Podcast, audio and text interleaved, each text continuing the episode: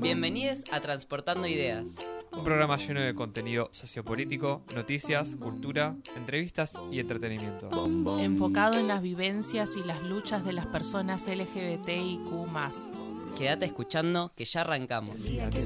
Conocí me gustaste mucho, tanto, mucho, tanto.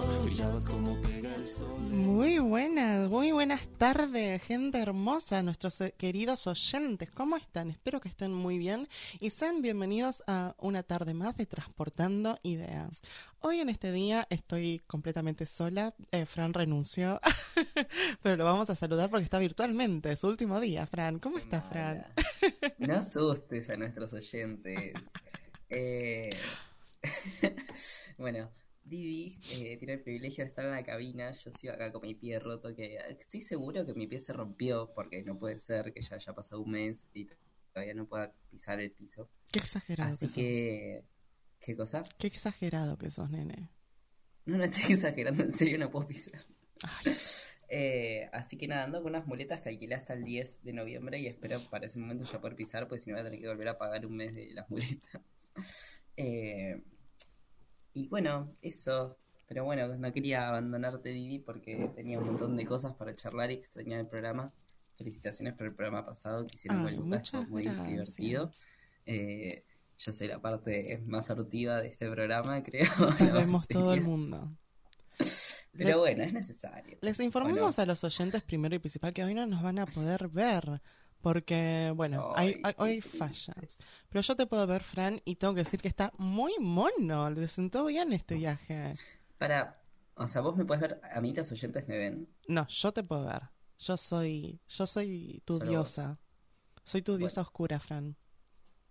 Ah, bueno, está bien, no sé cómo tomarme esto. Pero qué lástima, porque la verdad que que estés ahí y encima con toda la producción eh, lleva uno.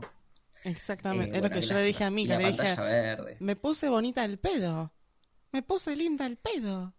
Después Y Mica bueno. me dijo, después vamos a sacar fotos. Así que Ah. hoy va a haber un book Bueno, de fotos nos van a mías. ver. Van a ver a Didi por Instagram.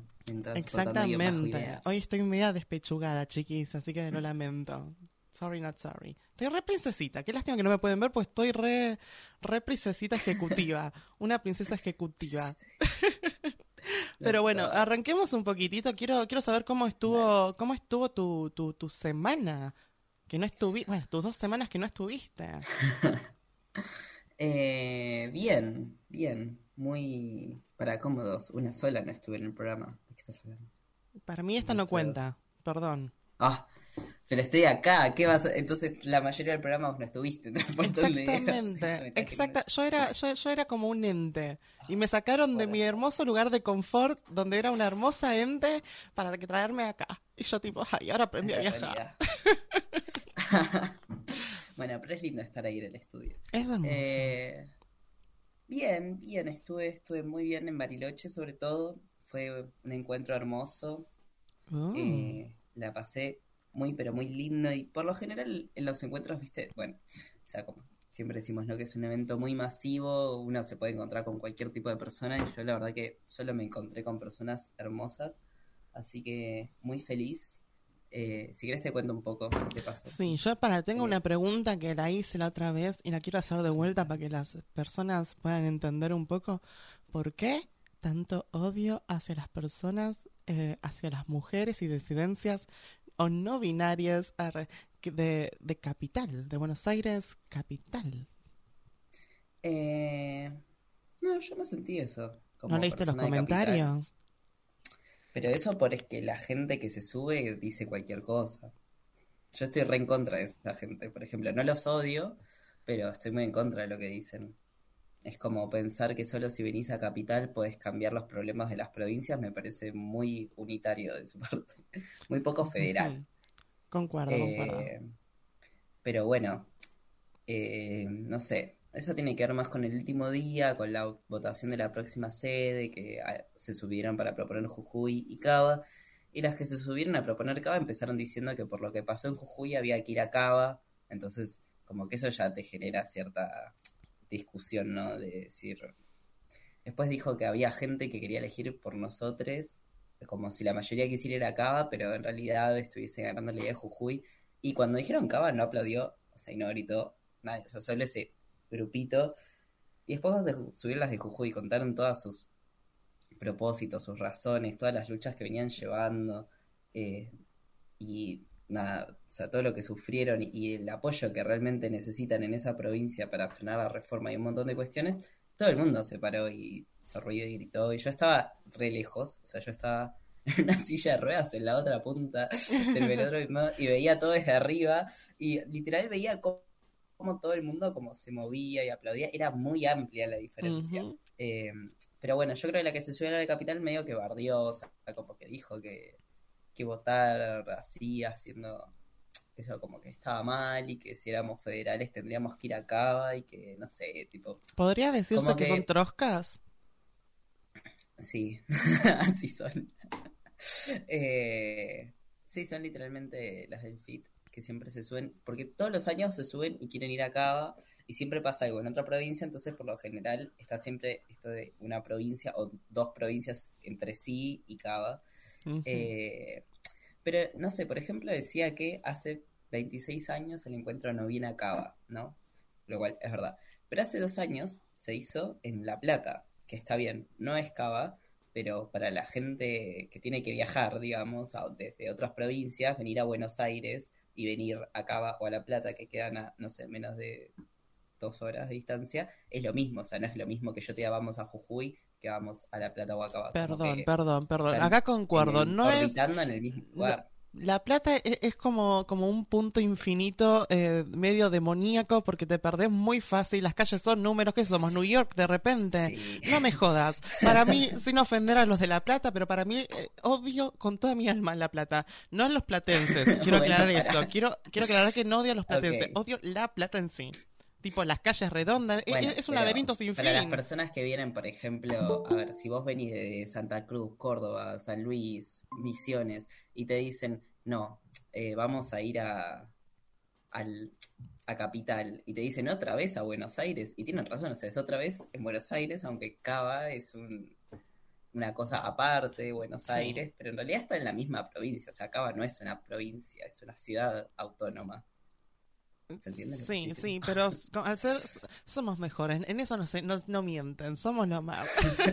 bueno, eh, quiero Sí. detenerte un poquitito porque Pero quiero bueno, saludar primero y principal para. que ya entró Luca y quiero saludarlo también y después seguimos, pero no te preocupes, no te saltes. ¿Cómo Dale. está Luca? No, no me exalto. Hola chiques, ¿cómo están? Muy bien, por suerte, estamos acá, eh, bueno, yo estoy acá solita, estoy, estoy guiando como si fuera una hermosa dictadora. El programa de Didi, el programa de Didi ahora. Bienvenidos a Transportando Didis. Ay, otra vez.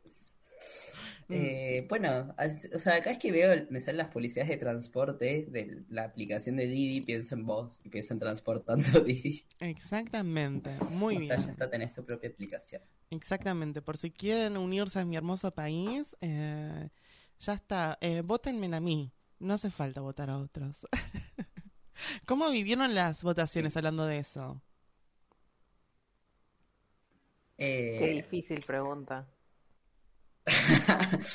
yo me puse muy feliz de que Milei no haya ganado en primera vuelta porque como, como venían las pasos tenía un remiedo. Eh, así que nada, bien. Y ahora con todo el caos que generó, ¿no? No sé, no sé, Luca, vos qué pensás. Eh, a mí me alegra también un montón porque fui a votar con un miedo, la verdad. Fuera de toda la burocracia y esperar en la cola y todo eso. Me da, fui a votar con un miedo de que gane en la primera vuelta. Em, pero ahora todo el caos de, de Pato haciéndose la que nunca dijo todas las cosas que dijo. Y de Milei que también otro otro más que, que dijo cada cosa, le dijo literalmente que puso bombas en un jardín y ahora son amigas. Sí. íntimas amigas. Pero chicos, yo lo que pienso muchísimo, eh, justamente con todo esto, es que le están haciendo la campaña a masa prácticamente. O sea, sacando a la gente media bolú que está diciendo cada boludeces, tipo, me ha pasado que después lo vamos a ver, vamos a hablar mucho más a profundidad de eso, pero le está haciendo prácticamente la campaña a masa, chiquis. Así que me alegran que hayan votado, que hayan votado todos bien. Y, y yo hice brujería, chicos. Les tengo que aclarar que la primera vez que eh, todo esto de mi ley, nos lo único bueno que puedo rescatar es que nos unía a mi mamá y a mí para hacer brujería. Porque mi mamá hace tiempo que no hacía brujería. Y con mi mamá dijimos, vamos a congelarlo.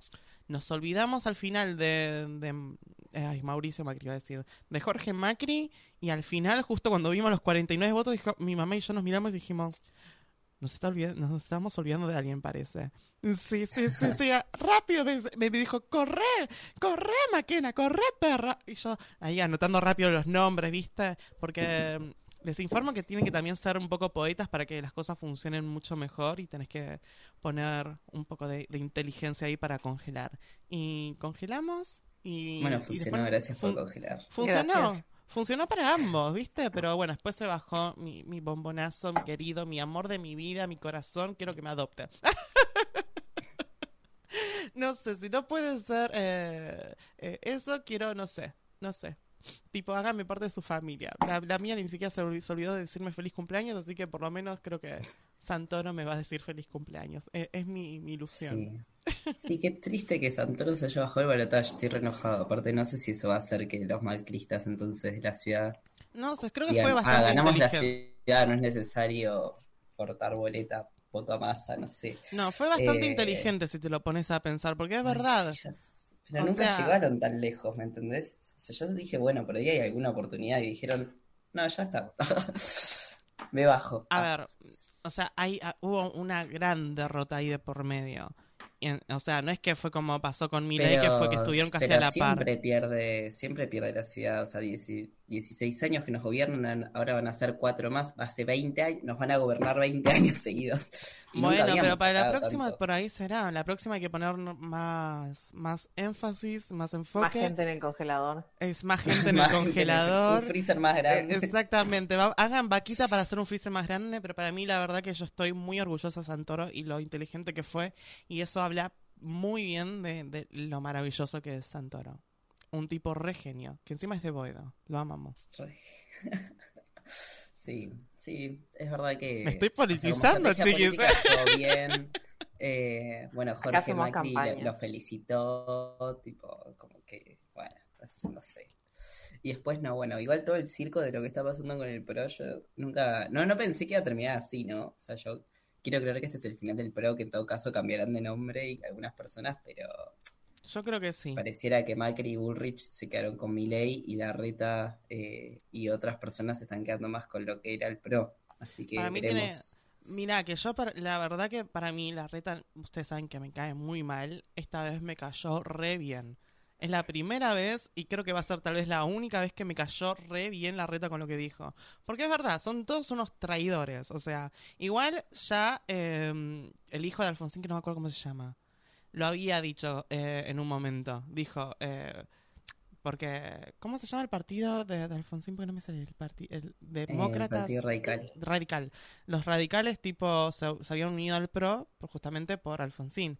Y él dijo, tipo, yo la verdad que me voy porque este chabón es un traidor. Esto lo estoy diciendo con mis palabras, obviamente. Tipo, busquen bien la entrevista si quieren. Y, y, y se fue, se fue. Y la verdad A que no mintió. Macri, eh, Mauricio Macri es un chabón que te va a traicionar. Te va a clavar un Sí, puñal por la espalda. Y fue lo que pasó. Pero eso hizo con todo el país. O sea, Exactamente. Prácticamente. Ya lo sabemos. Eh, así que. Igual menos, sí, no. igual menos mal, porque eso significa que, eh, o sea, todo ese partido nos va a votar también. Espero, espero. Después de lo que dijo de Alfonsín Milei, yo espero más o menos que nos voten. Pero habló mal de toda la gente. O sea, hablaba mal hasta de San Martín. O sea, dijo que San Martín era un delincuente. O sea, yo lo quiero, tipo, acuchillar.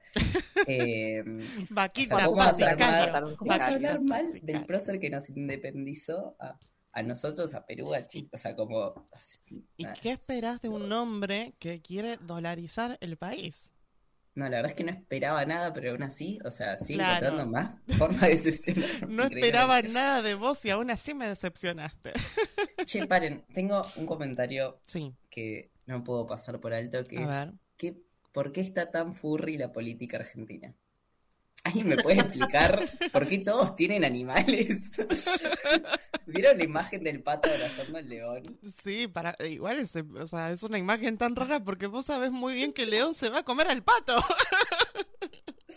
Pero aparte, no sé, pero después más es un tigre y estaba con Santoro, que había usado el toro ese raro, tipo de bizarrap. O sea, ya Amo, todo, amo. Somos un furry. país somos, más bizarro y somos- más gracioso del mundo. somos una sesión animalista. Se me está subiendo toda la remera y me estoy Bueno, tenemos animalitos en nuestros billetes. Amo, amo. No, amo, amo. Amo, amo nuestro billete encima. Los amo. O sea, para mí, o sea, escuché después. Después no sé si, si se lo pasaste a Mica el meme, el meme. El video que te pasé yo por Instagram. Eh, lo podemos contar, era un chabón que decía que dolarizar la economía no tenía nada en contra de el país, porque la moneda era algo como que no valía nada por sí, ¿no? Algo así. Exactamente. Exactamente. Y una chica le discutía que no, que, que era nuestra moneda, que era nuestra y que no dependía de otros y que eso es importante para ser independiente económicamente, básicamente. y la explicación que no dieron. La explicación que dieron de, por ejemplo, vos que tenés un iPhone, esto, ¿te das antipatria? Y es como, a ver, papi, no me podés comparar una moneda con algo que no tiene nada que ver, que si yo, si yo compro un iPhone no significa que voy a tener que vender media patria potestad. Pero O aparte sea- Argentina tampoco es que producimos celulares. Exactamente. Entonces podés comprar celulares de Argentina. O sea, ¿de qué me estás hablando?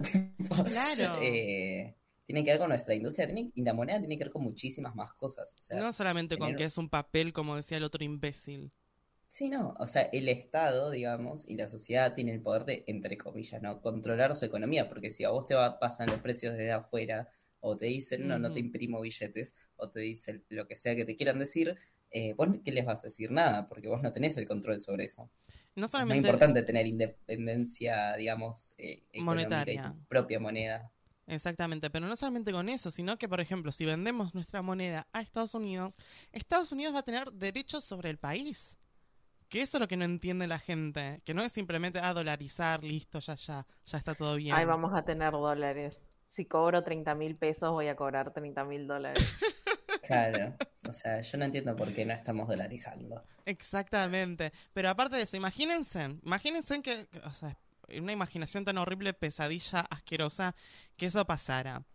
Eh, y el día de mañana eh, queremos volver a nuestra moneda. ¿Ustedes piensan que Estados Unidos va a decir, sí, dale, Argentina, está todo bien, vayan, vayan, dale, dale, dale? O sea, imagínate que, aún peor, imagínate que te rebelás igual con Estados Unidos. ¿Ustedes piensan que Estados Unidos no nos va a hacer una hermosa guerra a nuestro país? Por favor, no digan pelotudeces. O sea, para eso estoy yo para decir pelotudeces. Encima, que vengan otras personas más estúpidas que yo a decir más estupideces, a mí me enferma. Es como... No, estuve bloqueando cada persona, les, les informo, oyentes, porque últimamente todos son de eh, partido de mi ley. O, o- o memes estúpidos como, ay no, otros cuatro años más con el kirchnerismo. A ver si entiende que Massa no es kirchnerista. De gente estúpida. Yo le dije eso a alguien como que decía, ay no, pero es muy anti-kirchnerista. Yo tipo, pero Massa no es kirchnerista, Massa no es nada. Tipo, Massa es, Massa es es un panqueque que hace lo que puede, con, intentando unir todo contra Milei, me parece, ¿no? O sea, todo contra el fascismo en este momento. Porque lamentablemente llegamos a un punto donde estamos como que es Massa o un fascista eh, Exacto. y aledaños.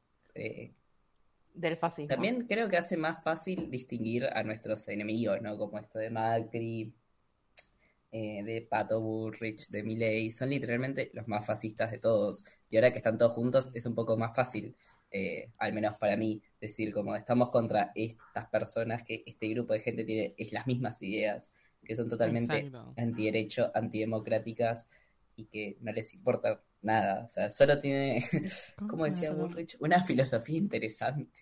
Una filosofía. pone ser humano en el centro. la filosofía interesante. Ah, si sos pobre te podemos matar. Fin de la filosofía. Fin, fin, exactamente. A mí me generó, la verdad que me generó una, una cierta angustia porque si bien yo sabía que la mina y, y, bueno, y sobre todo Mauricio eran unas personas no solamente fascistas, sino unos forros, nunca pensé que iban a llegar al límite de esa forridad en decir, Sí, vamos con mi ley. Tipo, qué gente. Es como estar viviendo una serie, ¿entendés? Una, una película de acción, terror, una mezcla de todo. Donde somos como personajes secundarios, ¿entienden? Entonces, digo, vuelvo a repetir, yo me sorprendí de la reta porque yo pensé que también se iba a ir para ese, para esos, para esos lados. Y sin embargo, no. Y eso tipo, yo, como persona odiante. ¡Ah! No, eh, como, como persona, digo, te felicito, gordo. La verdad que estoy fascinada, More. La verdad que hasta puedo decir que me encariñé un poquitito, ¿viste? Un poquitito. La verdad que hay que tener también bien plantados los pantalones para decir a un partido que en realidad pertenece, irónicamente, al im- impune de Macri, tipo, es como... Me, me, me sorprendió, chicos. ¿Qué les puedo decir? Nunca pensamos que nos iba a sorprender de esta manera. Exactamente. El famoso no esperaba nada y a la vez y esta vez fue, fue todo lo contrario. No esperaba nada y me sorprendió. De buena manera. Increíble. Sí. Encima, no sé si vieron al día siguiente de las elecciones los tweets de esta candidata diputada que tenía Milei, que todo el, como que los seguidores de Milei le echaron la culpa a ella de perder las elecciones, la que presentó el proyecto contra la paternidad, Ay, Sí, Dios mío. qué ridículo. que dijo, que dijo, como que todos le estaban echando la culpa a ella, qué raro, ¿no? Justo a la, la- de las pocas mujeres, eh, por lo del proyecto este de, de poder De- abandonar a tus hijos, básicamente. Y ella dijo, ah, claro, hablaste de vender órganos, de... de... Se picó. ¿Sabían que Sí, es la exnovia de de- chicos? ¿O la ex amante de Milei? ¿Lo sabían? Mirá, Chismecito, no lo estamos chismeseando. Bueno, lo rebardeó, o sea, le dijo como, dijiste todo esto, pero la culpa es mía, como... Así que nada, se, se picó dentro de la libertad avanza también. Qué divertido. No, es una novela esto, chicos. Sí, sí, me gusta ver cómo todo lo de ellos se cae y se desune y pierden fuerzas, porque la verdad que es algo que necesitamos, ¿no? Y dentro de eso, intentar estar nosotros más unidos y, Exacto. y también presionar, me parece, dentro de lo que es votar a masa, ¿no? Para que no solo sea, bueno, votamos a masa, sino votamos a masa y esperamos que haga lo que nosotros ¿Y queremos. vieron porque al tonto que fue a votar con, con, el- con- con la cabeza del serrucho? De la motosierra. Yo, yo La creo que tenía que haberle impugnado el voto, pero bueno, cada quien. o los idiotas. No, y hubo, Sí. Hubo un chico de 17 años en Neuquén que meó las boletas, o sea, como, Ay, qué no sé horror, si lo sí. llevaron preso, pero, o sea, las de pasar. Así que, nada, todo Ay, viene Dios. muy raro, Ay, Dios. muy no. violento y espero que, que tengan la mejor resolución para el país y para su gente, porque Si no, cómo vienen vayan- las cosas, Váyanse a una isla. Votantes de Milei, váyanse a una isla, hagan su propio país, independícense. Le podemos regalar un pequeño terreno para los votantes, un pequeño terreno, ¿eh? Tipo, ¿cuántos pueden ser? ¿Unos gatitos Unas locos? hectáreas. ¿Unos, unos gatitos mimosos locos? Y los ponemos ahí, una, en una hectárea, fin. O nos vamos nosotros, esto es así. Para mí, sí, no. em- armemos Encima, secta.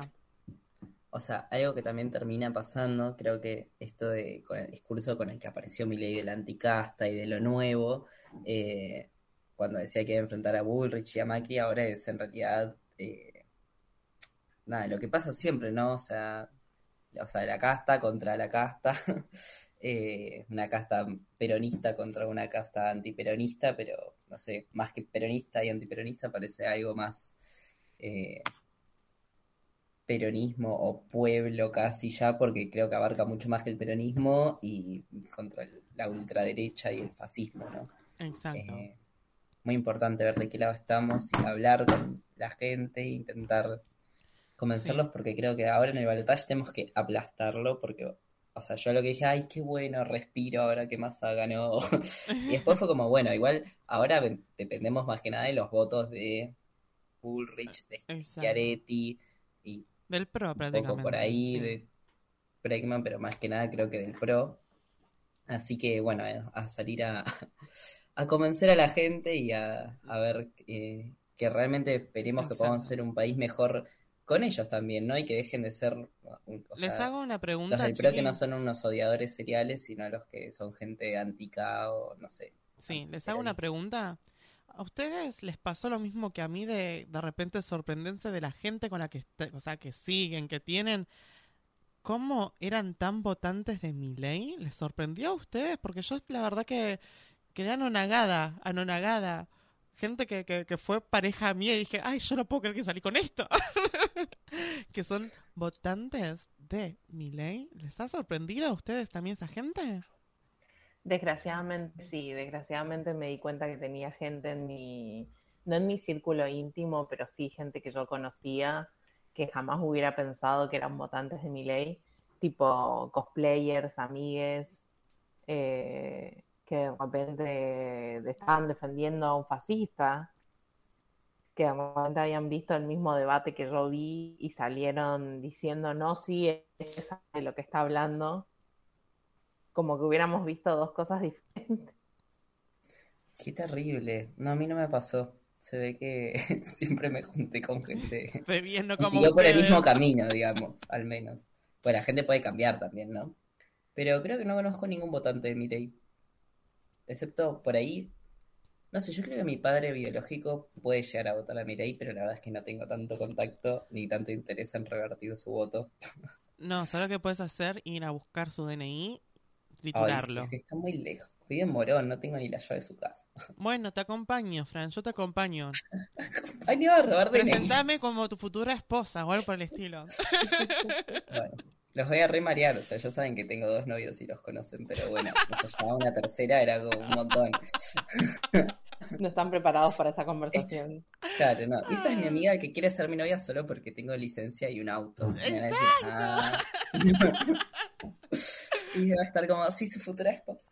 Miren, miren el anillo. Ay, yo estoy haciendo mostrando el dedo también y de verdad que no hay cámara. nadie ve nada.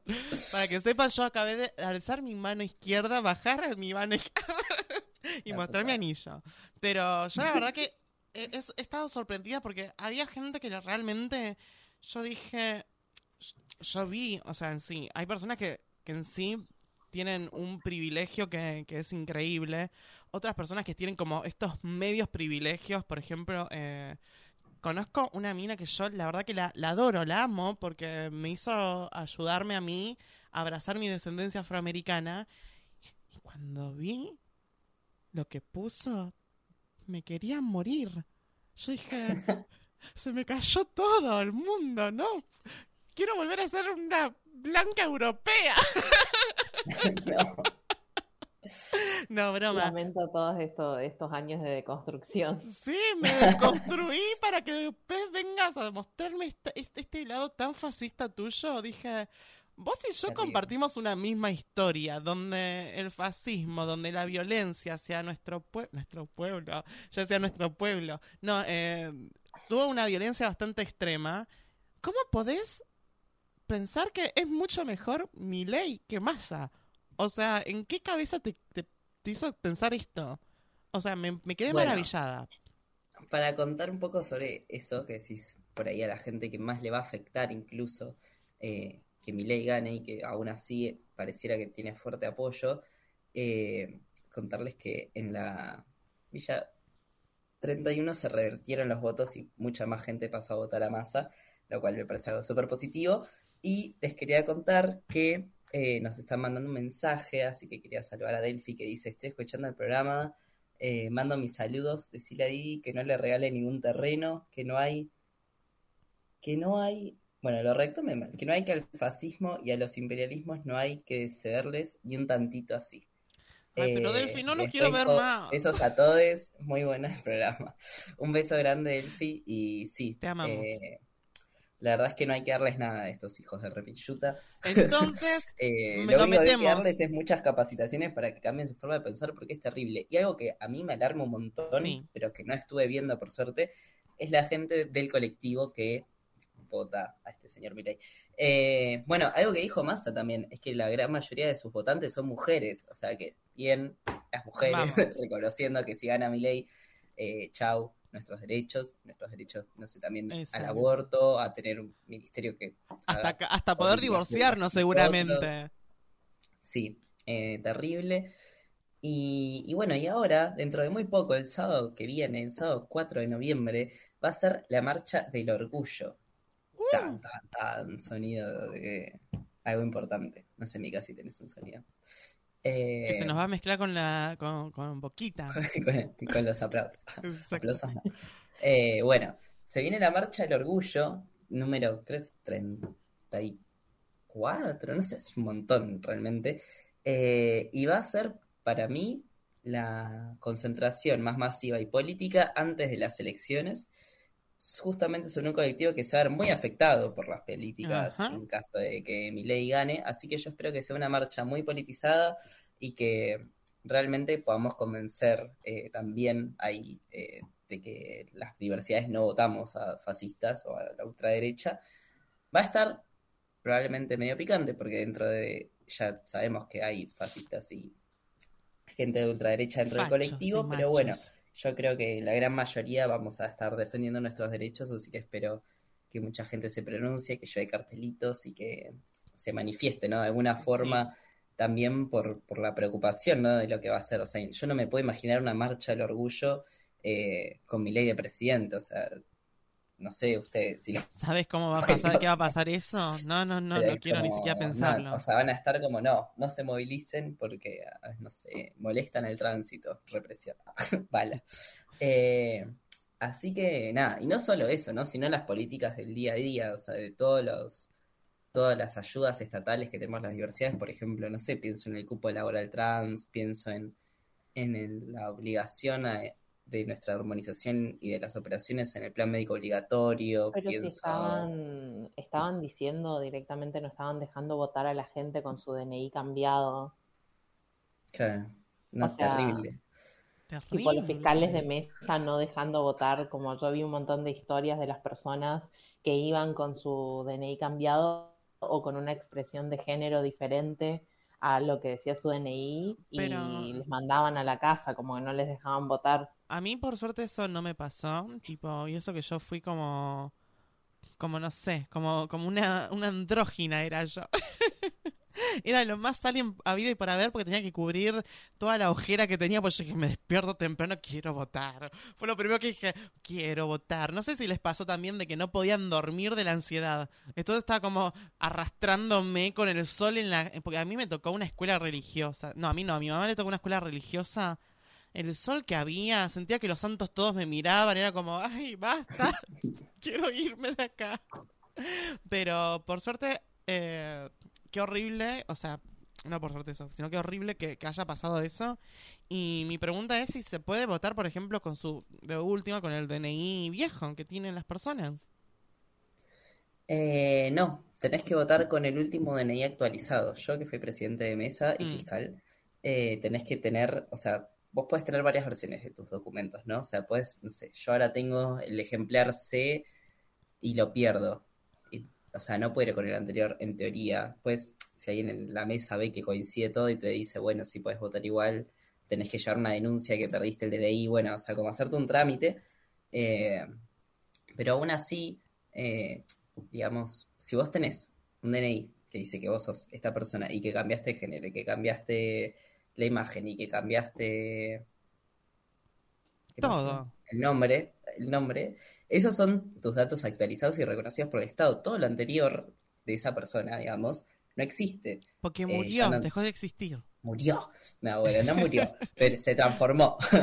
se transformó al en otra cosa y es totalmente ilegal por la ley de identidad de género hablar sobre eso. O sea, la ley de identidad de género tiene una, un artículo que habla sobre la confidencialidad y que, excepto por personas súper específicas del Estado, de la administración, no tienen que saber que vos sos una persona trans. O sea, eso ya de por sí es ilegal.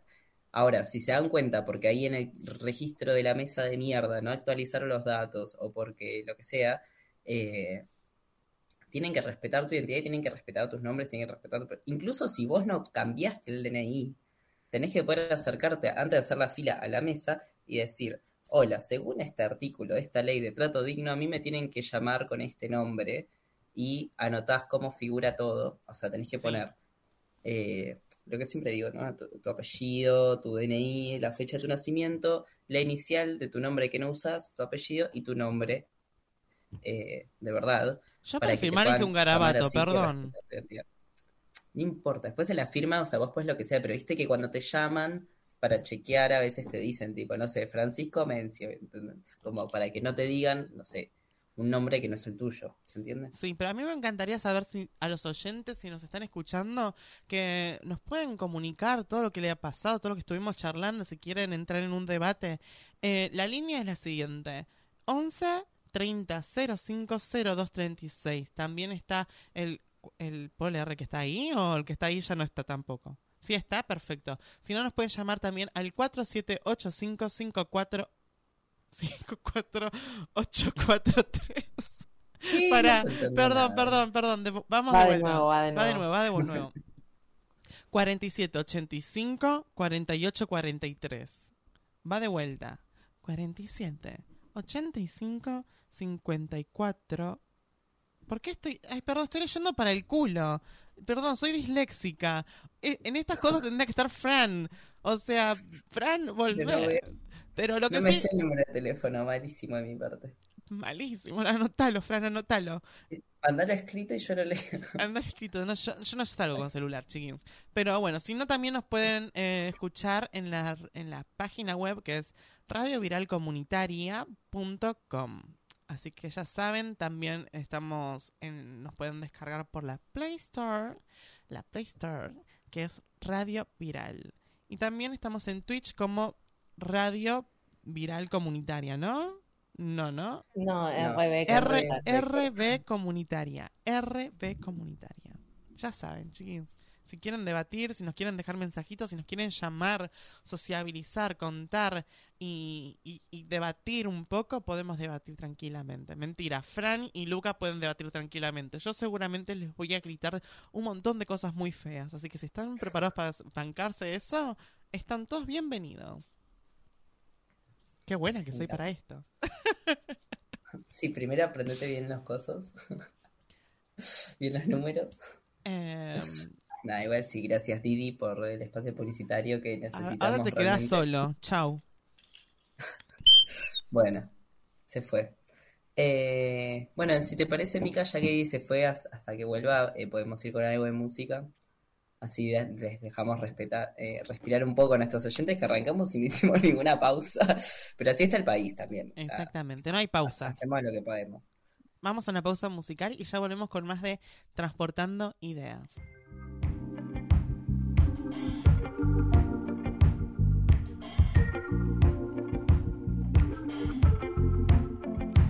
Tastes like strawberries on a summer evening. And it sounds just like a song. I want your berry and a summer feeling. So wonderful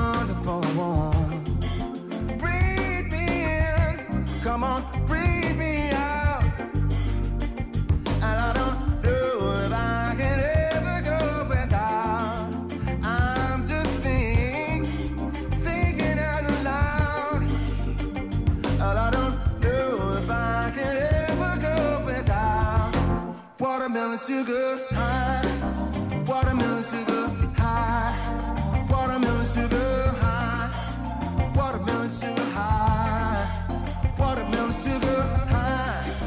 Watermelon sugar high, watermelon sugar high, watermelon sugar high. Tastes like strawberries on a summer evening. Baby, you're the month of June. I want your belly and a summer feeling. Getting washed away you. Breathe me in. Come on, breathe me out. And I don't know if I can ever go without watermelon sugar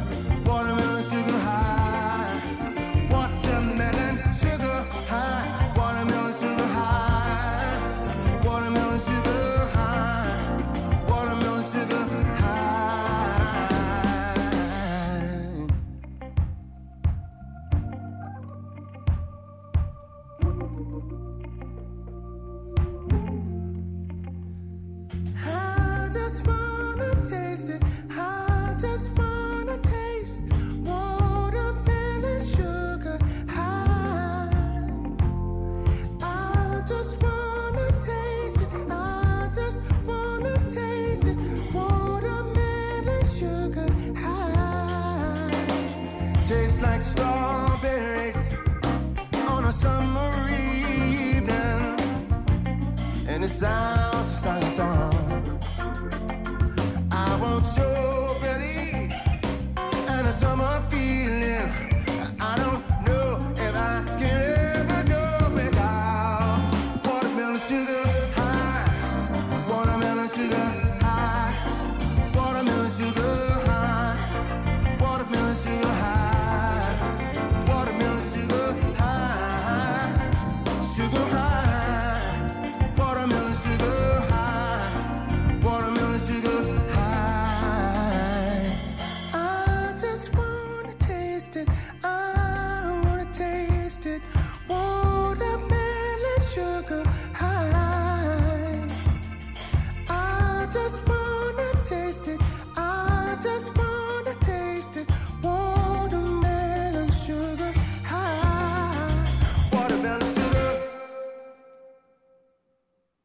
Have some exciting. Hoy la radio es sonido e imagen. Las redes sociales nos permiten estar más cerca. Seguinos en las redes. Encontrarnos en Facebook como arroba Radio Viral Web. Estamos en Twitter como arroba viral guion bajo line. En Instagram seguinos como arroba Radio Viral Comunitaria. Descargate nuestra app. Encontrala como Radio Viral.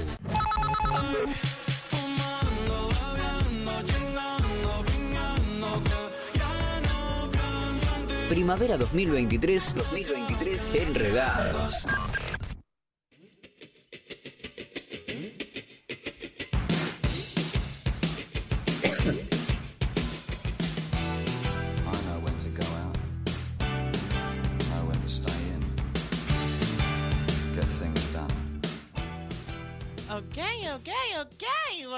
Con más de Transportando Ideas.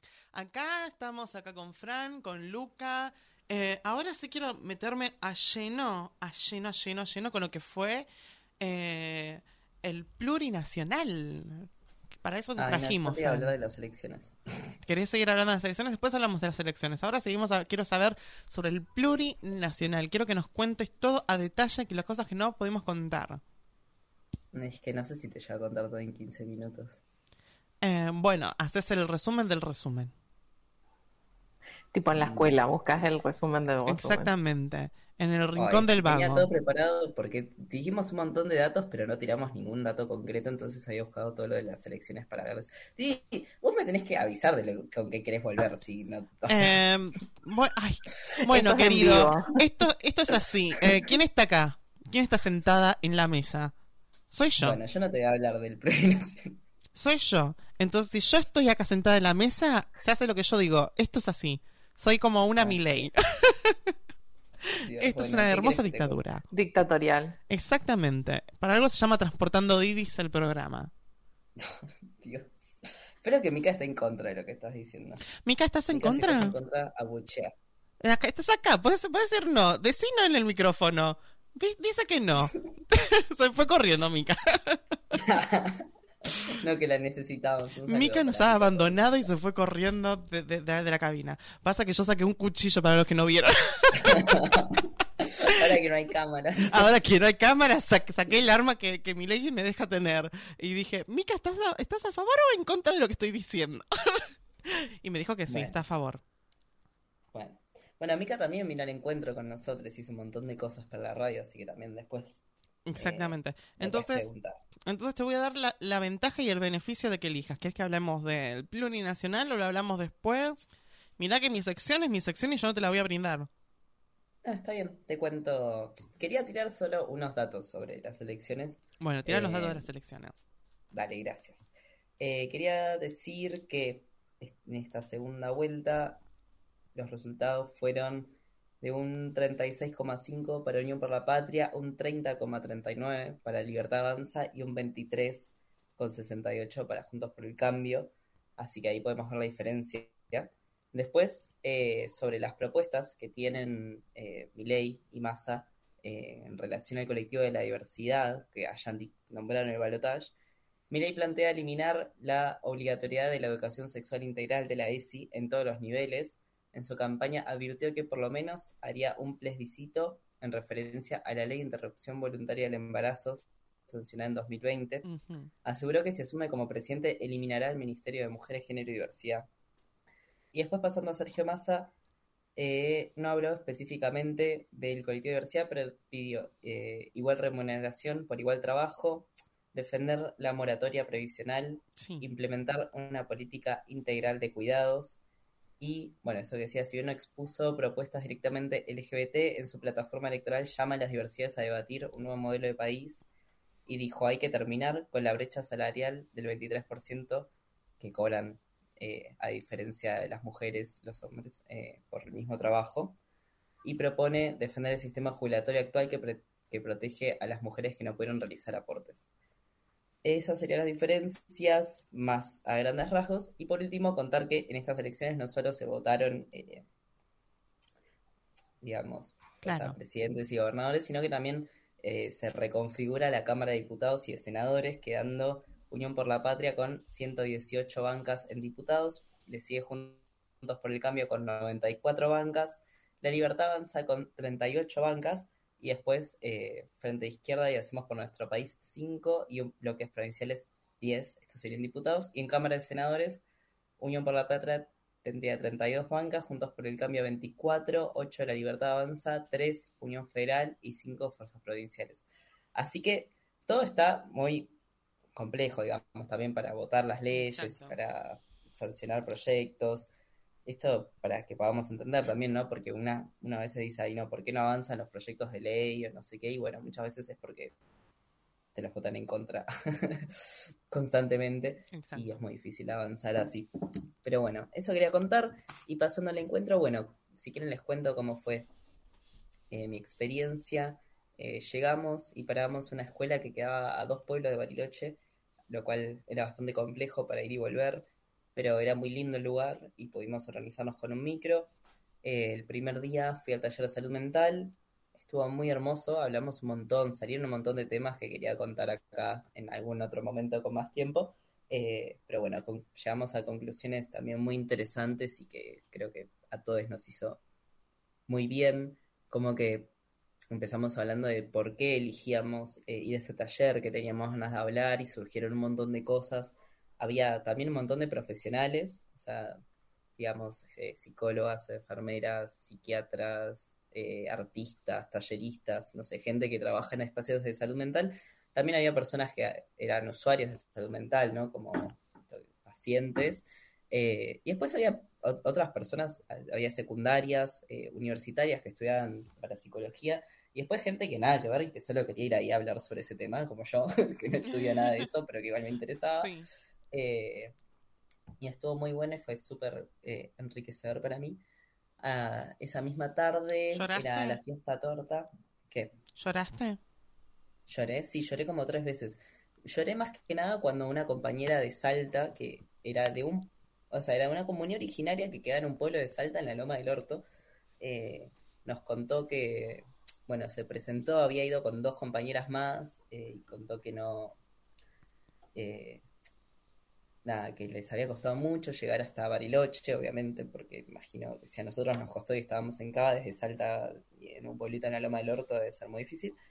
Y dijo que, que ella estaba muy contenta de escuchar lo que se hablaba, que, que los valoraba un montón, que, que donde ella vivía no se podían atender con psicólogos porque no había psicólogos en donde ella estaba y que siempre le había interesado mucho y que le hubiese gustado poder estudiar eh, para ser psicóloga, pero que tampoco tenía esa posibilidad por el lugar donde vivía, ¿no? Que no tenía cerca ninguna triste. universidad y a todo el mundo nos rompe el corazón y hablábamos, ¿no? Del Mm. tema de, del acceso a, a la salud mental, eh, del federalismo del país, de todas sus complejidades, de que a veces pensamos, bueno, en las ciudades es difícil acceder, pero al menos hay psicólogo o hay Exacto. un lugar para estudiar eso. Sí. Y, y nada, fue, fue muy emotivo. Y bueno, contó, ella era de la CCC justo, así que contó como, bueno, que gracias a la organización pudo ir hasta el encuentro y que, que estaba muy contenta con, con todo eso, como que tampoco es que sola hubiese podido llegar hasta ahí, ¿no? O con sus compañeras. Eh, así que me puse muy feliz. Y ahí lloré, después lloré cuando yo hablé, porque bueno, no sé, es una persona sensible al mundo. Eh, pero bueno, me gustó porque algo que planteé fue que a veces me generaba un conflicto o ansiedad eh, el tema de ser un varón trans y estar en espacios que suelen ser más de mujeres, eh, que bueno, que también tiene que ver con un espacio que yo sentía que había perdido, ¿no? Al transicionar, o sea, de repente uno re puede estar en la lucha feminista y de repente sos el hombre opresor. Entonces, es como que, y aún Sí, así, o sea, siendo hombre, claro, siendo un varón trans, no es que tengo, o sea, que, que no me pueden matar o que no me pueden secuestrar o que no me pueden violar, no como a las mujeres, o sea, hay un montón de cosas. El caso de Tehuel sigue siendo algo que, que, que sigue estando ahí vigente. Para que cual, sepan. Nos pueden pasar estas cosas porque no somos eh, varones cis, heterosexuales, básicamente. Pero sos Y- blanco, Fran. Eso es un punto. Bueno, es verdad.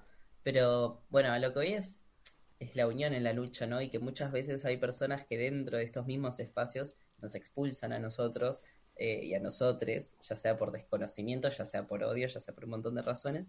Y que eso a mí me generaba muchos problemas, porque no es que hubiese ido al encuentro si no iba con mis compañeras o mis amigas o la gente que conozco, porque yo no sé con quién me va a tocar y no sé cómo me van a tratar y no sé si me van a decir, no, andate, este no es el lugar para vos. Entonces, nada, hablé de eso y una psicóloga contó, dijo, sí, hace unos años yo que ya trabajaba en un pabellón en Rosario, eh, como en un psiquiátrico, la gente que hay internada, que había una mujer trans y que a raíz de eso se empezaron a preguntar como dónde poner a las personas trans que necesitaban atender, o sea, que necesitaban internar, ¿no? Porque tenían un problema con que las mujeres se quejaban de que estaba ahí, pero tampoco la podían pasar al pabellón de hombres. Porque podía pasar un montón de cosas horribles. Sí, de hecho contó algunas historias de cosas que pasaron y, y nada, y como también siempre estuvo patologizada, ¿no? Nuestra identidad, entonces como era un problema de salud mental Claro. también, ¿no? Eh, para ella no era así, por suerte, eh, nada que ver, y como que lo trató re bien el tema y me puso contento porque no sé, no, no es que solo yo hable de eso. Eh, pero bueno, también hablamos de la reparación histórica, yo dije que era re importante para la salud mental y para la estabilidad económica de las compañeras y los compañeros más grandes. Entonces estuvieron de acuerdo, así que lo pusimos en las conclusiones. Estuvo bueno, porque yo siempre los encuentros iba a los talleres trans, por esto de que me pasaba de que me da miedo ir a otros talleres y que me dijeran, no, vos sos un varón. Pero yo ya entré, o sea, en silla de ruedas, así que a mí nadie me iba a decir nada. At- que se Y- atrevan, que se atrevan a decir algo. Atrévanse. Vamos. Atrévete, te Al, No, lisiado, te vas a meter con un Sí. lisiado. La. Eh, y después nada, estuvo muy hermoso el taller. Al día siguiente volví, hicimos como las conclusiones del taller. Después fue la marcha, que no, no, obviamente no hice las 46 cuadras con la silla ras porque Bariloche es una montaña rusa. O sea, es- está literalmente arriba de una montaña y vos bajás y subís como totalmente empinado y la gente me tenía que ayudar como de ocho personas ¿sabes? a bajar la calle. Te hubiera porque soltado la silla de ruedas. Así, tipo. ¡uy! Claro, no, pero era un Uh. tobogán al Nahuel Huapi, o sea, el lago que estaba ahí, o sea, me terminaba. Yo dije, Dios, qué inaccesible que es esta ciudad.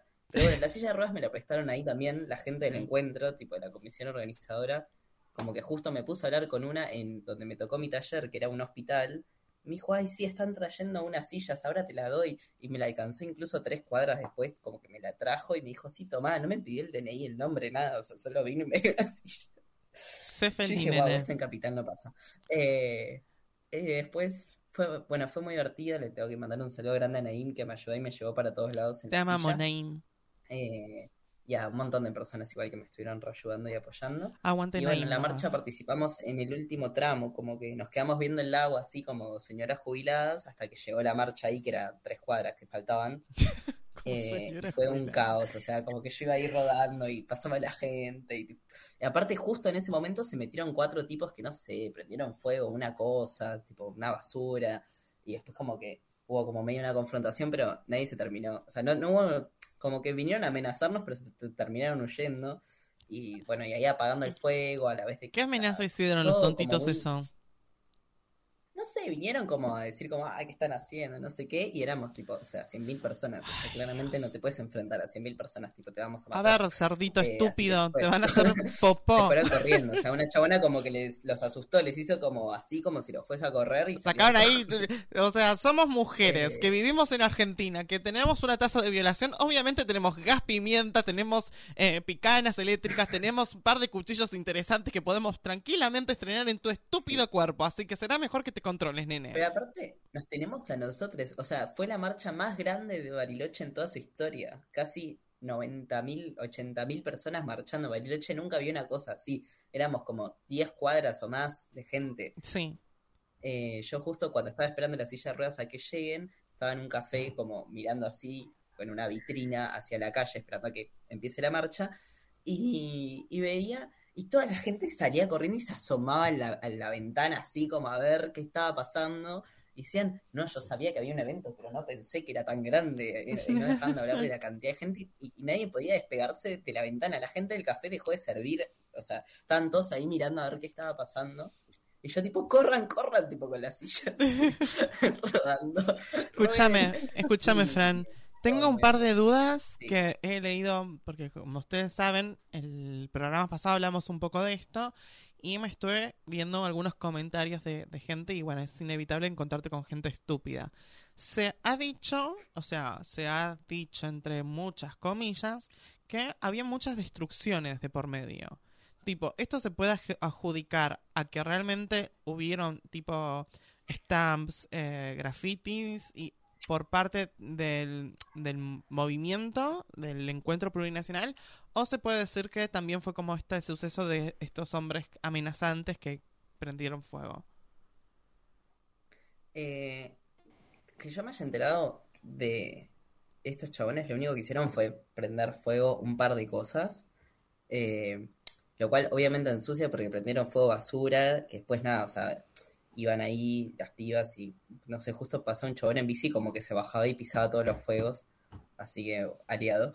Eh, después con los destrozos, la verdad es que siento que los encuentros cada vez se ponen menos destructivos, porque por lo general uno contiene tanta violencia, por ejemplo, contra la iglesia o contra algunos lugares estatales, que cuando llega, no sé, el apoyo de 90.000 personas a tu ciudad, tenés ganas de romper algo, me imagino. Sí, no, Pero no sé, nosotros siempre apoyamos no destruir la ciudad, no generar fricciones con los habitantes de ese lugar, al contrario, ¿no? O sea que Y ayudar, eh, ayudamos un montón en su comercio, o sea, lo que sí pasa, o lo que sí creo que pasó es que la ciudad no estaba preparada físicamente, estructuralmente, para que llegue tanta gente, o sea, no era algo planificado, digamos, eh, para la ciudad poder contener tantas personas, entonces, nada, cuando se te desborda la población, yo creo que puede ser que algunas cosas Mm.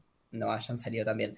Pero después, con respecto a los grafitis, la mayoría que vi eran murales y cosas como con serigrafía pegadas, tipo papel pegado en la pared, no es, como que un destrozo re grande. Y después, lo que sí vi que atacaron fue algo del Poder Judicial, que rompieron unas ventanas por fuera, un grupo específico. Pero bueno, no fue en la marcha y fue, creo que como te digo, digamos, sí. un grupo aislado que siempre hay gente que, no sé, creo que se va de y lamentablemente después nos traen problemas. O a veces pueden ser infiltrados, ¿no? O sea, exacto. esto que te digo, pueden ser gente que se meta ahí, que diga, sí, rompamos esto, y se pone a romper algo y la gente... ¿Qué haces, loquito? No, pero Claro. yo creo, ¿sabes cuál? Para mí estas cosas, cuando pasan cosas así, estaría bueno, tipo, que eh, pudieran filmarlo. Por ejemplo, lo de los tachos de basuras. ¿Por qué? Porque lamentablemente tenemos gente que habla por hablar. Y vos podés explicarles y si no se le, le das pruebas, tipo, no, no lo entienden. Para mí, tipo, tuvieron que haber filmado, espero que lo hayan filmado, tipo, a estos hombres amenazantes, es los... la- la- Sí, no sé, la verdad es que justo en ese momento fue todo muy rápido, aparte, te digo, así como llegaron, se fueron, o sea, Mm. están todos de negro, identificables. Al macho escracho. Y lo que pasó es que la marcha en ese momento eh, no estaba siendo como súper organizada, digamos, sino que se armó como un cordón para que justamente no entre gente afuera, pero con el pánico y el grito y de la gente empezaron un poco a correr algunas personas. Entonces, todo fue muy rápido y no fue sencillo, digamos, eh, escrachar por ahí. Bueno, para mí, para la próxima tienen que, que- que analizar esta, esta situación y poder grabarlas para, para que después, Sí, bueno, más que nada, para callar a la gente, porque para mí me parece horrible que, que tipo haya gente muy, muy mediocre mentalmente que piense que eh, hacen las cosas para destruir. Y sinceramente sí. no, no es así. Es que claramente esa gente para empezar está muy equivocada. Después los medios es lo que más muestran, ¿no? Como, ay no, miren lo que hicieron. O sea, se juntan 90.000 personas a hablar de sus problemas, de sus necesidades, lo que sea, hacen marchas, hacen festivales, tocan música, lo que sea, y vos lo que filmás es tipo, miren Esta cómo parte que quedó este piso, Claro. esta baldosa.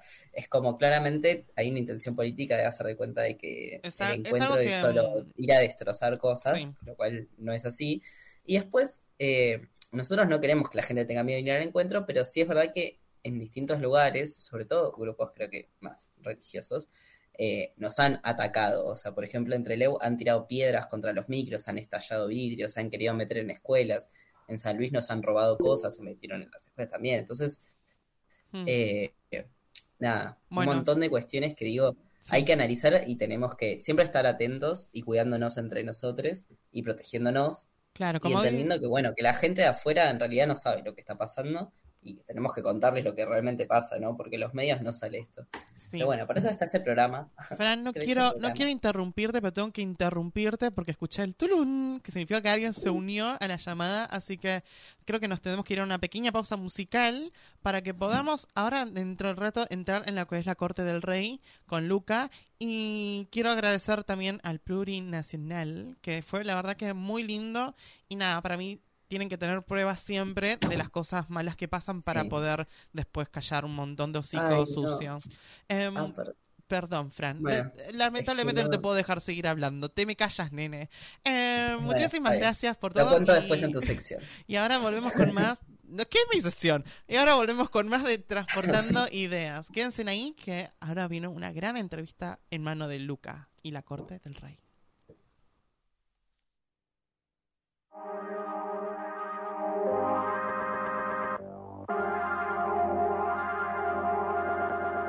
When the floor wet and the lights come on, but you don't wanna leave. And your phone is lost. The car's outside, waiting out on the street.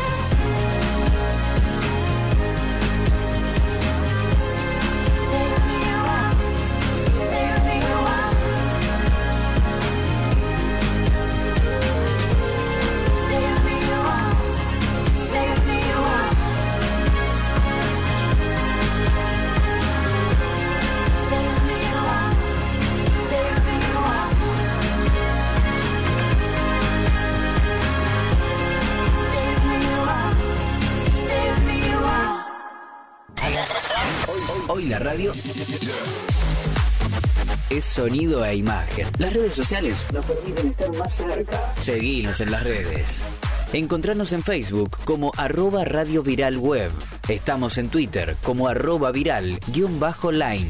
En Instagram seguinos como arroba Radio Viral Comunitaria. Descargate nuestra app. Encontrala como Radio Viral.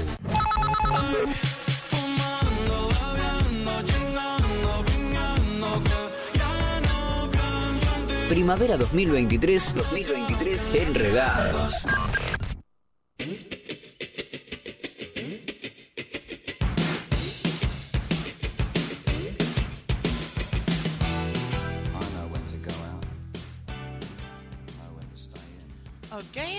Ok. Volvimos con más de Transportando Ideas. Yo quiero informarles que ya estamos en Twitch.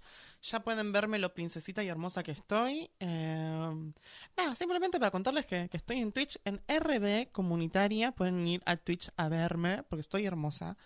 Y estuve hoy mirándome todo el tiempo mientras que Fran hablaba, yo estaba mirándome. Y, y les informo, porque la gente seguramente van a ver que estoy mirando para otro lado. Porque la cámara tengo justamente acá enfrente. Pero yo, tipo, necesito ver a Fran, necesito verlo, necesito como. Es, es mi necesidad comunitaria de, de ver a Fran. Eh, ok, seguimos acá con Transportando Ideas. ¿Se sabe si ya llegó el invitado o no llegó? Llegó el invitado. Sí, ya genial. estamos, ya estamos Entonces- para empezar mi sección. Entonces le damos pie a la corte del rey para poder dar toda esta presentación y nada. Recuerden gente que nos pueden ver en Twitch. No sé si pueden ver a Fran en Twitch, creo que sí. Pueden ver hasta Fran en Twitch, está, está ahí, lo pueden ver, sociabilizarle con él mediante al número de teléfono que es 11 30 05 02 36. Y también nos pueden em, llamar por el 47854843. Y también pueden descargar en la Play Store como Radio Viral. Y eh, tenemos página web que es radioviralcomunitaria.com. Y también después saben que están las otras redes sociales. Que las, esas las puede decir Fran, porque esa Fran creo que te las sabes de memoria, ¿no, bebé? Las redes sociales, sí, nos pueden encontrar en Instagram como transportando-ideas y también seguirnos en todos los eh, canales de Radio Viral Comunitaria, en YouTube como Radio Viral Comunitaria, en la lista de Transportando Ideas y en Spotify como Radio Viral Podcast. Ok, entonces ahora sí le damos la bienvenida a esta sesión de la Corte de Rey. Luca, es todo tuyo. Muchas gracias, chiques. Eh, hoy tenemos con nosotros a Lynx, que es bailarín, osteópata, docente y performer de BDSM.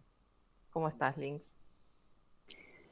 Oli, todo bien, nervioso acá.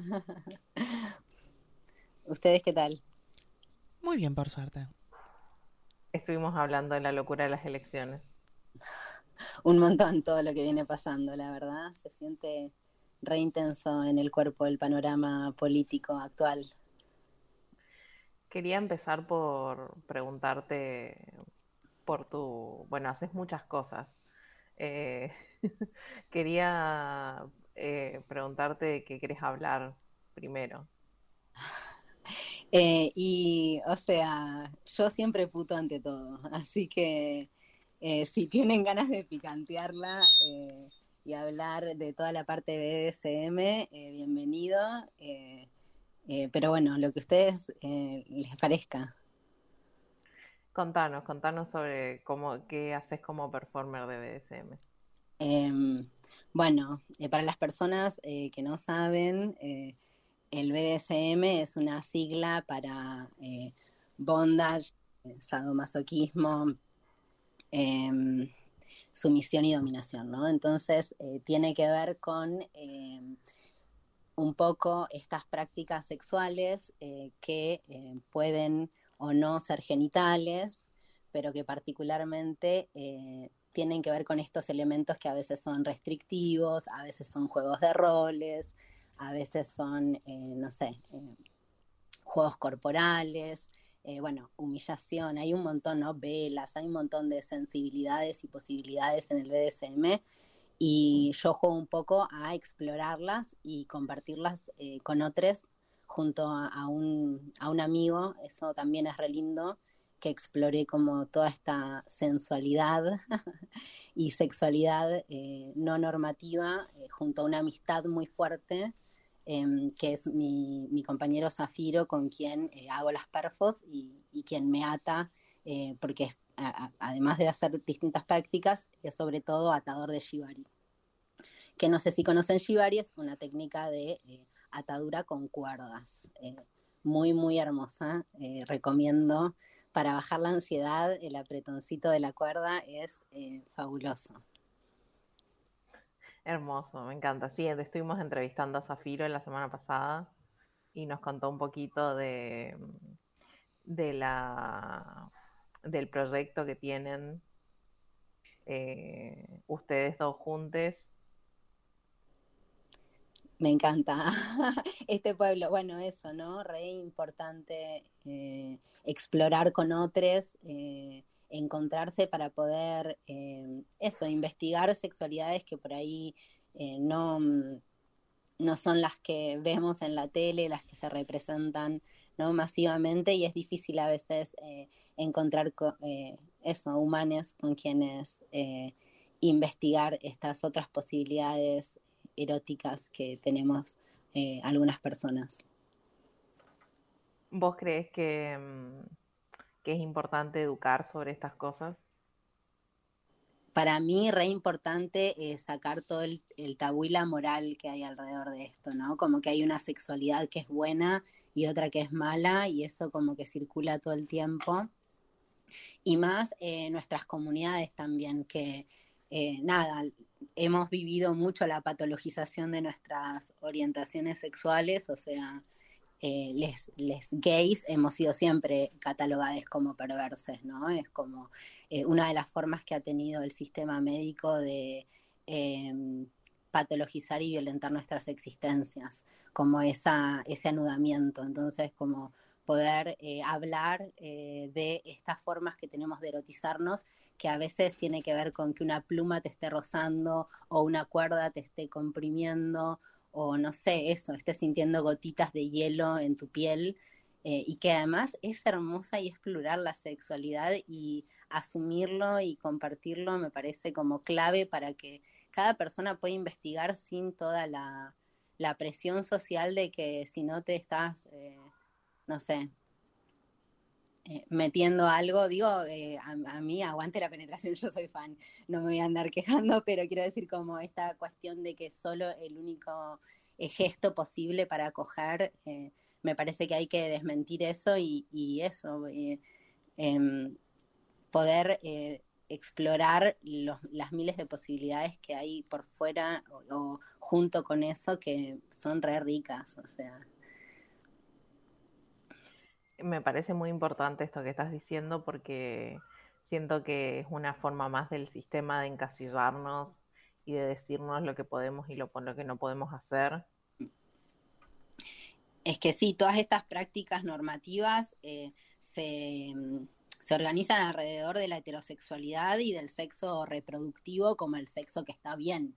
¿Entendés? Hay que coger para tener hijos, ese es el sexo aprobado mayoritariamente, socialmente, y todo lo demás es catalogado como contra natura, ¿viste? Es como toda una gestión re política de la sexualidad que eh, es flashero, pero eh, sigue operando un montón, o sea, eh, todo el tiempo y adentro de la disidencia también están todas estas cosas como circulando igual, porque bueno, nacimos en este mundo que eso, que organiza un sentido común re heteronormativo.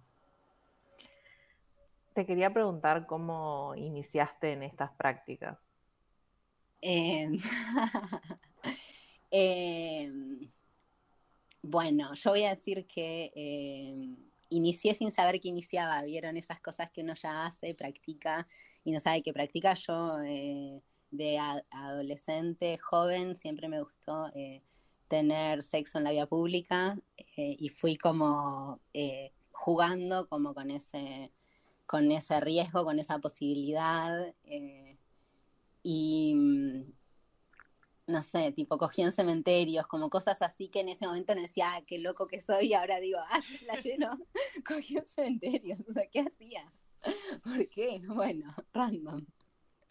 Em, Así que como un poco algo de la curiosidad y la intuición desde chicos siempre estuvieron, pero siento que eh, desde que conocí a Safi particularmente, eh, junto con el Shibari, me metí mucho más de lleno en, en todo el mundo y en eh, eh, practicar, conocer, curiosear con distintas prácticas e ir descubriendo cuáles son las que más me divierten a mí. Yo, bueno, vengo de la danza y soy osteópata, así que los juegos se- sensoriales para mí son eh, de los más hermosos y más simples, como simplemente eh, vendarme los ojos y ofrecerme sensaciones, eh, me parece como un, digo, eh, el imaginario por ahí es de violencia sexual, ¿no? Dominación y sumisión y bla, que también está y también un montón de gente la disfruta o disfrutamos también el dolor de una nalgada o lo que sea, pero también hay un montón de otras eh, posibilidades y me gusta charlar de eso porque si no queda como muy restringido el imaginario de lo que puede ser y la verdad es que eso, no sé, a mí me gusta eh, jugar con, eh, con elementos de la naturaleza, digo, desde el agua y el hielo hasta con plantas, con olores y mm, re reivindico erotizar la naturaleza, los cuidados de la naturaleza. No sé, me parece que eh, eso, hay un mundo entero eh, para explorar. Digo, esto que yo estoy nombrando se, llama ecosexualidad para algunas personas. Eh, y bueno, es divertido. Recomiendo, uso y recomiendo.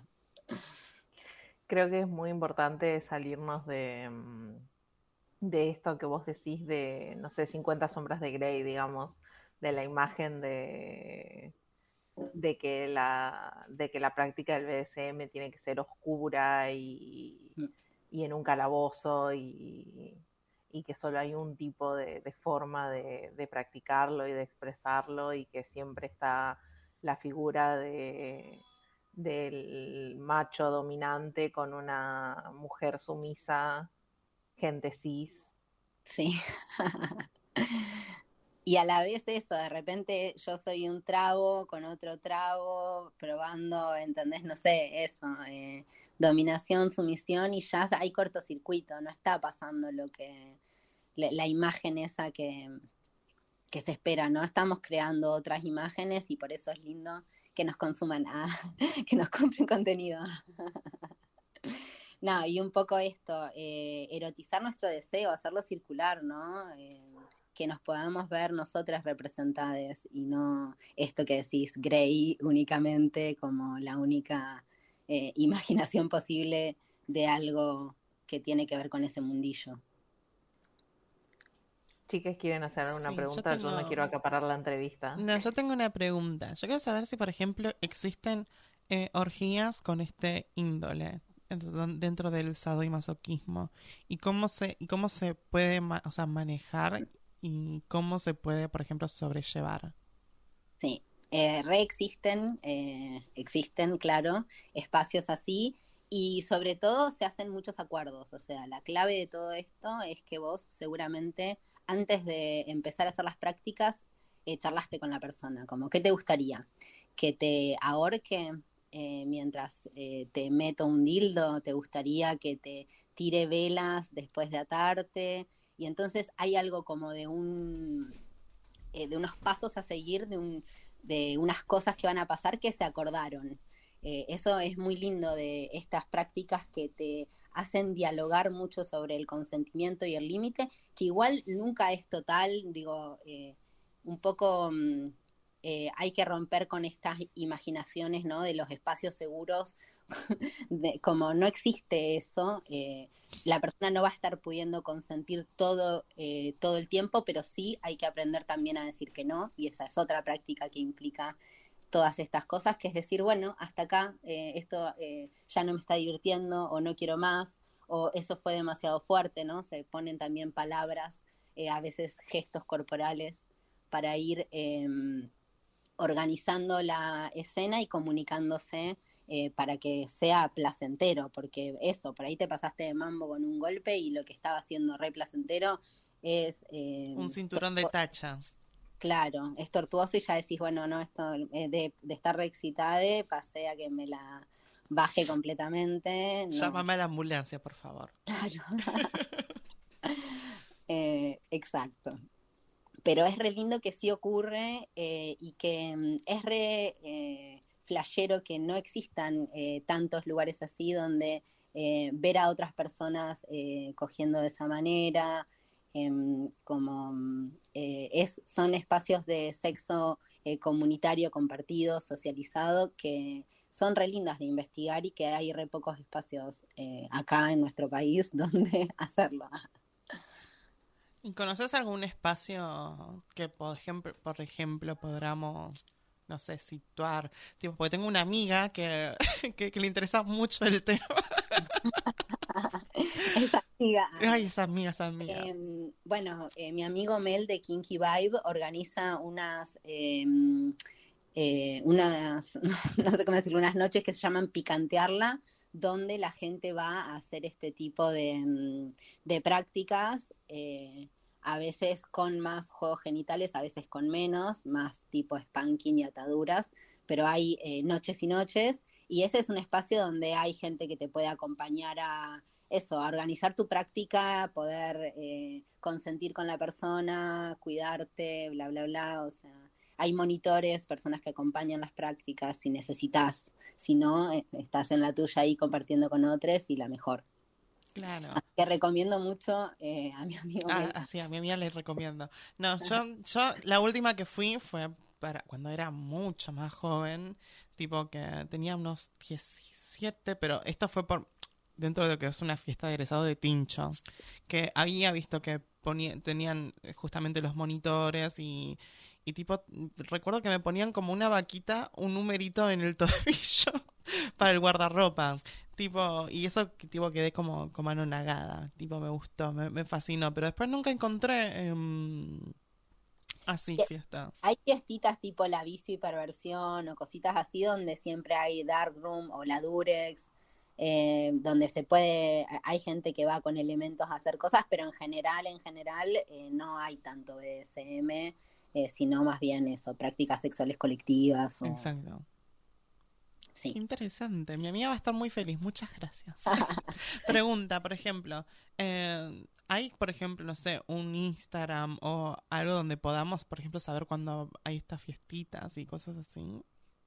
Eh, ay, qué difícil. La información, vieron, está como por aquí por allá. Hay que ir siguiéndola.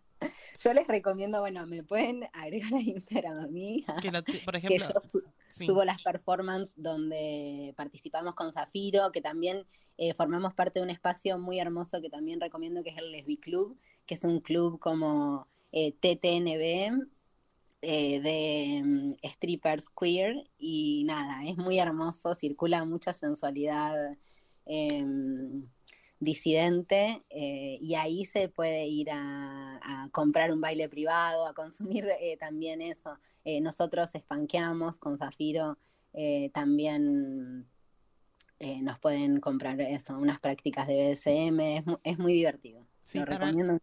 Y para la gente que no sepa, por si quieren ir a seguir, tienen, pueden vernos en Twitch, que en Twitch está en Instagram eh, justamente RB Comunitaria y ahí pueden encontrar el Instagram que está escrito ahí, que eh, es links con X tironi, arroba links tironi, todo junto, ¿no?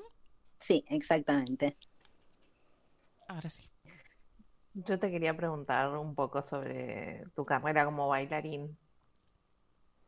Em, y yo em, me vine a vivir a Buenos Aires, yo soy de, de Altagracia de Córdoba y me crié entre Córdoba y Santa Fe de, chico. Y me vine a estudiar becado en lo de Julio Boca. Eh, yo era muy cis y bailaba ballet, o sea, lo voy acá, lo voy a confesar acá. No, la danza tiene esta cosa muy disciplinaria del cuerpo, muy normativa. No existíamos los bailarines no binarios o las transmasculinidades no binarias en la danza eh, y nada, había que verse de una determinada manera para que te contraten, para que tengas futuro como, como bailarín y, bueno, nada, me formé en ese mundo que fue bastante duro y rígido, pero a la vez, bueno, tuve mucha suerte, me, me formé en el Teatro San Martín, hice esta beca en lo de Julio Boca y después la formación de danza contemporánea del Taller del San Martín, eh, que es una formación re linda, gratuita, que tiene el Teatro San Martín. eh, pero bueno, bastante intensa y medio comedora de cabeza. Em, pero flasheramente cuando terminé eso, conseguí laburo en una compañía de danza con arneses, que es lo que eh, hago hasta ahora, hace bastantes, bastantes años. Eh, y tuve, bueno, esa suerte de pegar ese laburito y, y eso me mantuvo bailando un montón eh, todos estos años, semi profesionalmente, porque la danza en la Argentina, eh, nada, medio que no existimos. no somos, no somos la música, no somos el cine, no somos las artes visuales. Muy poca gente consume danza, eh, pero bueno, existimos, resistimos ah, y bailamos. ¿Sentís que está un poco um, como eh, sigue siendo esta cosa elitista la danza para ir a mirar y para consumir y, y formar parte de... Sí, re sí. Eh, pr- primero digo que no existimos mucho como arte, como que el arte del movimiento no es algo, eso, como es elitista en el sentido de que incluso, o sea, eh, no, no forma parte de, de la cultura popular casi más que en el folclore y en el tango, o sea, el resto de las danzas son como súper de clase alta y eso, y ni siquiera algo como que se comparte más eh, socialmente. No sé, ¿cuándo fuiste a ver una obra de danza contemporánea? ¿Dos veces en tu vida? ¿Nunca? ¿Qué es la danza contemporánea? Todas esas preguntas al mismo tiempo. Em, pero sí, re elitista y también eh, eso, una cosa muy hermosa que hacemos todos, bailar y que eh, es muy feliz y tiene una capacidad de, de no, de crear su propio lenguaje que es muy, muy, muy flashero. Así que recomiendo que, eh, más allá de leer, eh, ver cine, series y bla, vayan a ver movimiento que eso, eh, vehiculiza otras emociones y otros sentidos que, que, nos que se articulan de otra manera, porque somos esta cosa, estas células todas juntitas ah, que llamamos cuerpo. no sé si se entiende lo que quiero decir, pero quiero decir que eh, es un mundo menos, o sea, arreglado, pero a la vez no, y mucho más abstracto y por eso capaz de figurar otras cosas distintas que por ahí otras artes que, eh, no sé, el lenguaje, esto, ¿no? Las herramientas del amo, el lenguaje binario, generizado, tipo, más difícil salirse de pensar otra cosa con este lenguaje, ¿no? Ahí estamos siempre en esa. Y la danza, como decía, tiene esta capacidad de eh, movilizar afectos eh, eh, mucho menos claros, que tocan las emociones de otra manera porque no producen esos sentidos así tan obvios de ver, como, no sé, una serie donde se le muere alguien al protagonista, ¿no? Claro, una, un vehículo diferente para las emociones. Y como que concatena las cosas distinto. Digo, entre la magia que tiene la danza para mí, yo la flasheo porque, eh, como, no sé, eh, ver un duelo en la pantalla te puede eh, producir unas determinadas emociones, ver el movimiento es re flashero, pero te puede producir cosas muy distintas y eso, como que no es duelo, no hay una cosa clara ahí del otro lado, hay un montón de lo que vos im-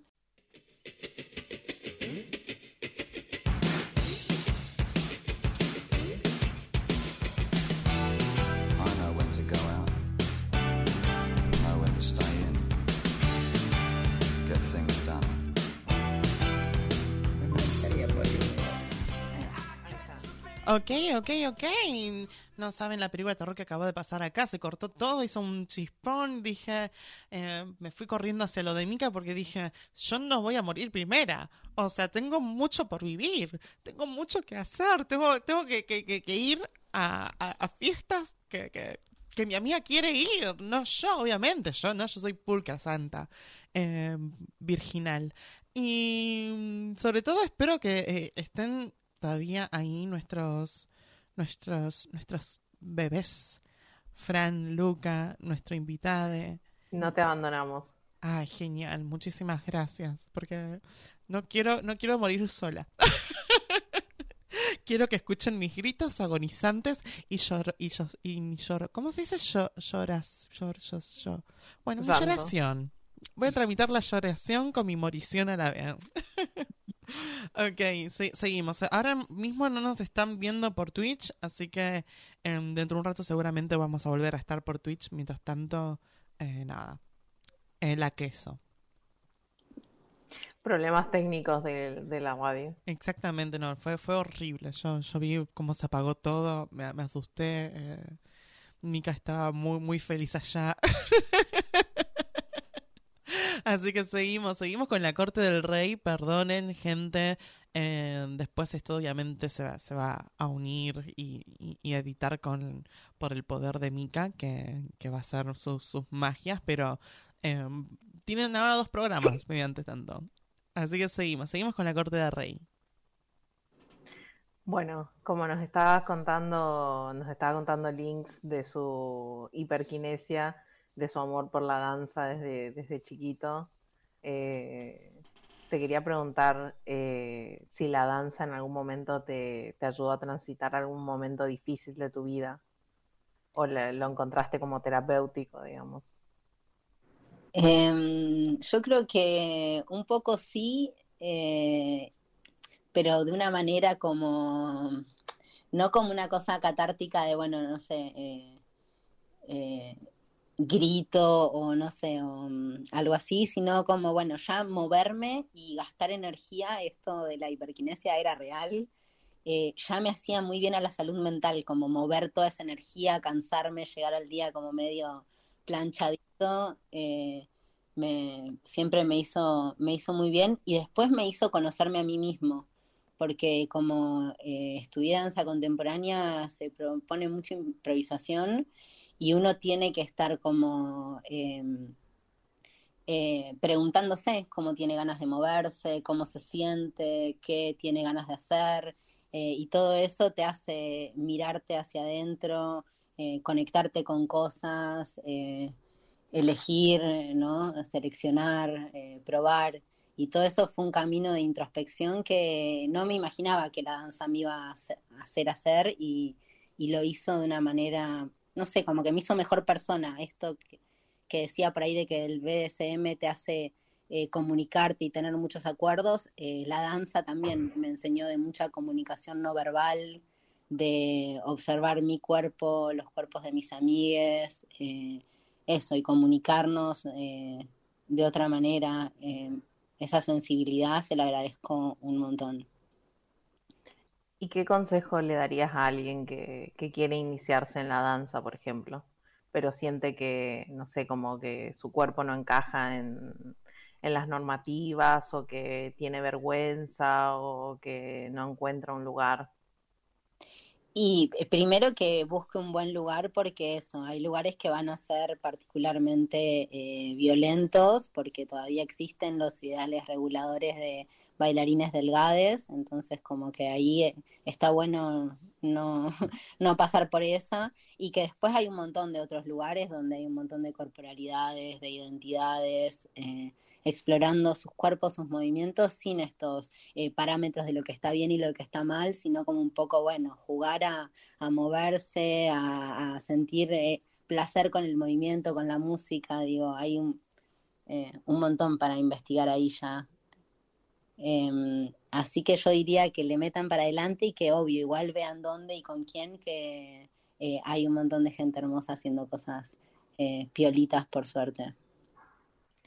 ¿Y cuáles son tus, tus planes a futuro, digamos? ¿Qué te gustaría hacer? ¿Tenés algún proyecto que... Y estoy queriendo eh, hacer una conferencia performática, eh, una nueva obra con Safi. Eh, hicimos una obra de Shibari juntos eh, hace un par de años. em, y bueno, ahora teníamos ganas como de hacer eh, algo que tenga una parte de conferencia como medio divulgativo, esto que estamos haciendo de charlar sobre las cosas, pero que las cosas estén sucediendo ahí, las acciones, tal vez algunas prácticas de, BDSM y podamos charlar con las personas que estén ahí sobre lo que está pasando y producir conocimiento juntos eh, sobre, sobre esas prácticas eh, sensuales. así que bueno, estamos viendo a ver si ganamos algún subsidio y esas cuestiones para eh, dejar de poner plata en nuestro bolsillo, que es lo que le pasa a todos los artistas que, nada, para juntarte a crear ya, si tenés que alquilar un lugar, ya es tipo plata que tenés que poner en tu bolsillo y es, nada, para nuestras economías trans un montonazo. Necesitamos más subsidios, necesitamos... Y porfis. Dame todos los subsidios. Lluvia de subsidios, por favor.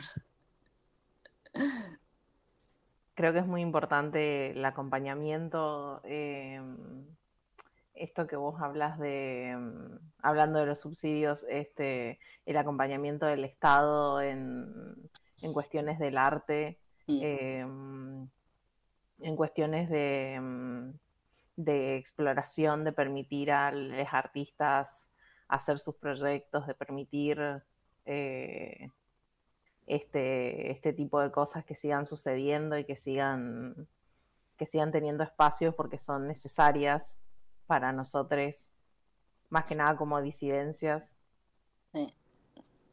Hoy 100%. Pero bueno, estamos justo en un momento de tanto fascismo donde directamente mi ley amenaza con eh, eh, eliminar directamente el Ministerio de Cultura, o sea, ese nivel, uno pidiendo más subsidios y el mundo está yendo en cualquier dirección hacia se agarra el pesimismo, la catástrofe. Muerte y destrucción. Ciudad No, no, gótica. No, no quiero caer ahí, no quiero caer en ese discurso pesimista de nos venció el capital, por favor. Que nos volvemos eh, Gotham City, ciudad gótica, chiquillos. Yo tengo un disfraz de, de Catwoman que lo tengo que estrenar, así que a mí no, no tengo tanto problema.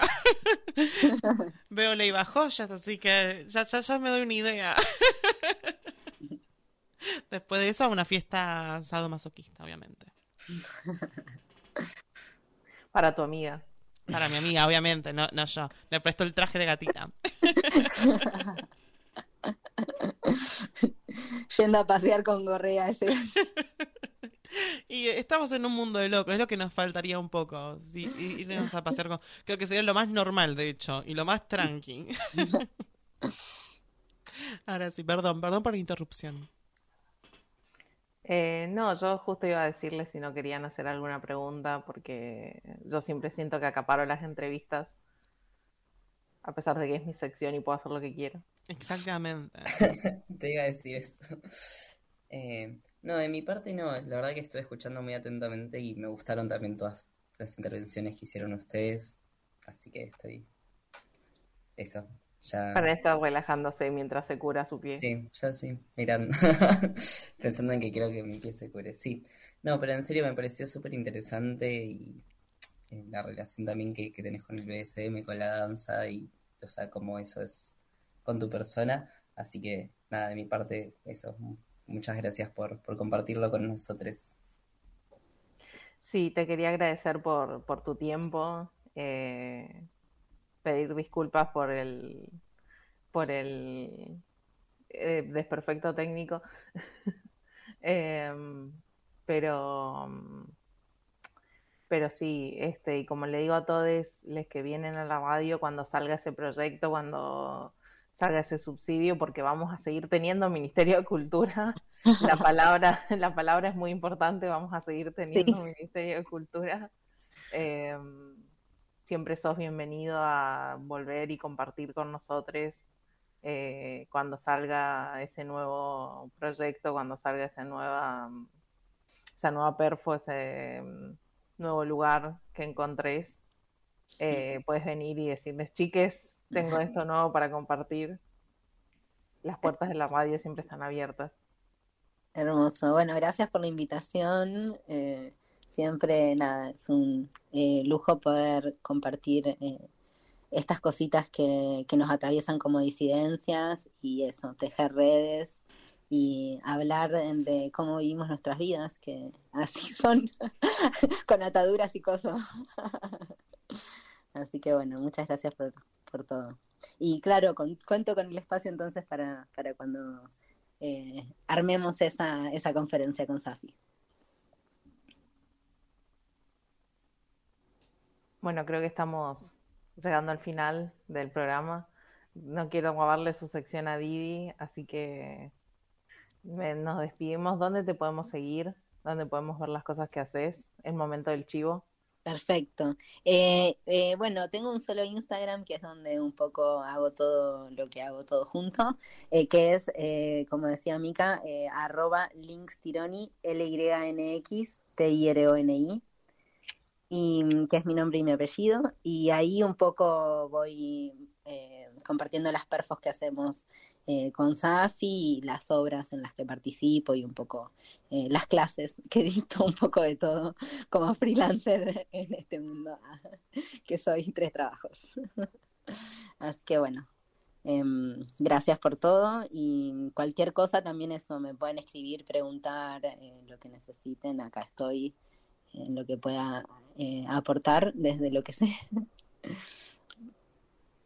Bueno, muchas Gracias, gracias. Links. Bueno, sí, Bueno. ojalá nos vemos pronto. Ojalá nos veamos pronto. Eh, la verdad que fue una entrevista súper interesante. Como dije, mi amiga está muy feliz y muy contenta. Ya, ya seguramente cuando llegue a su casa va a empezar a seguir al instante. Y recuerden, tipo, pueden ver el programa eh, otra vez y pueden chequear también ahí por si no, no pudieron justo anotar. Van hacia atrás y escuchan el programa de vuelta y, listo. Y fin del asunto. Vamos a una pequeña pausa musical, muy pequeñita, para poder después entrar a una nueva sesión. Y ya volvemos con más de Transportando. No, mentira. Transportando ideas.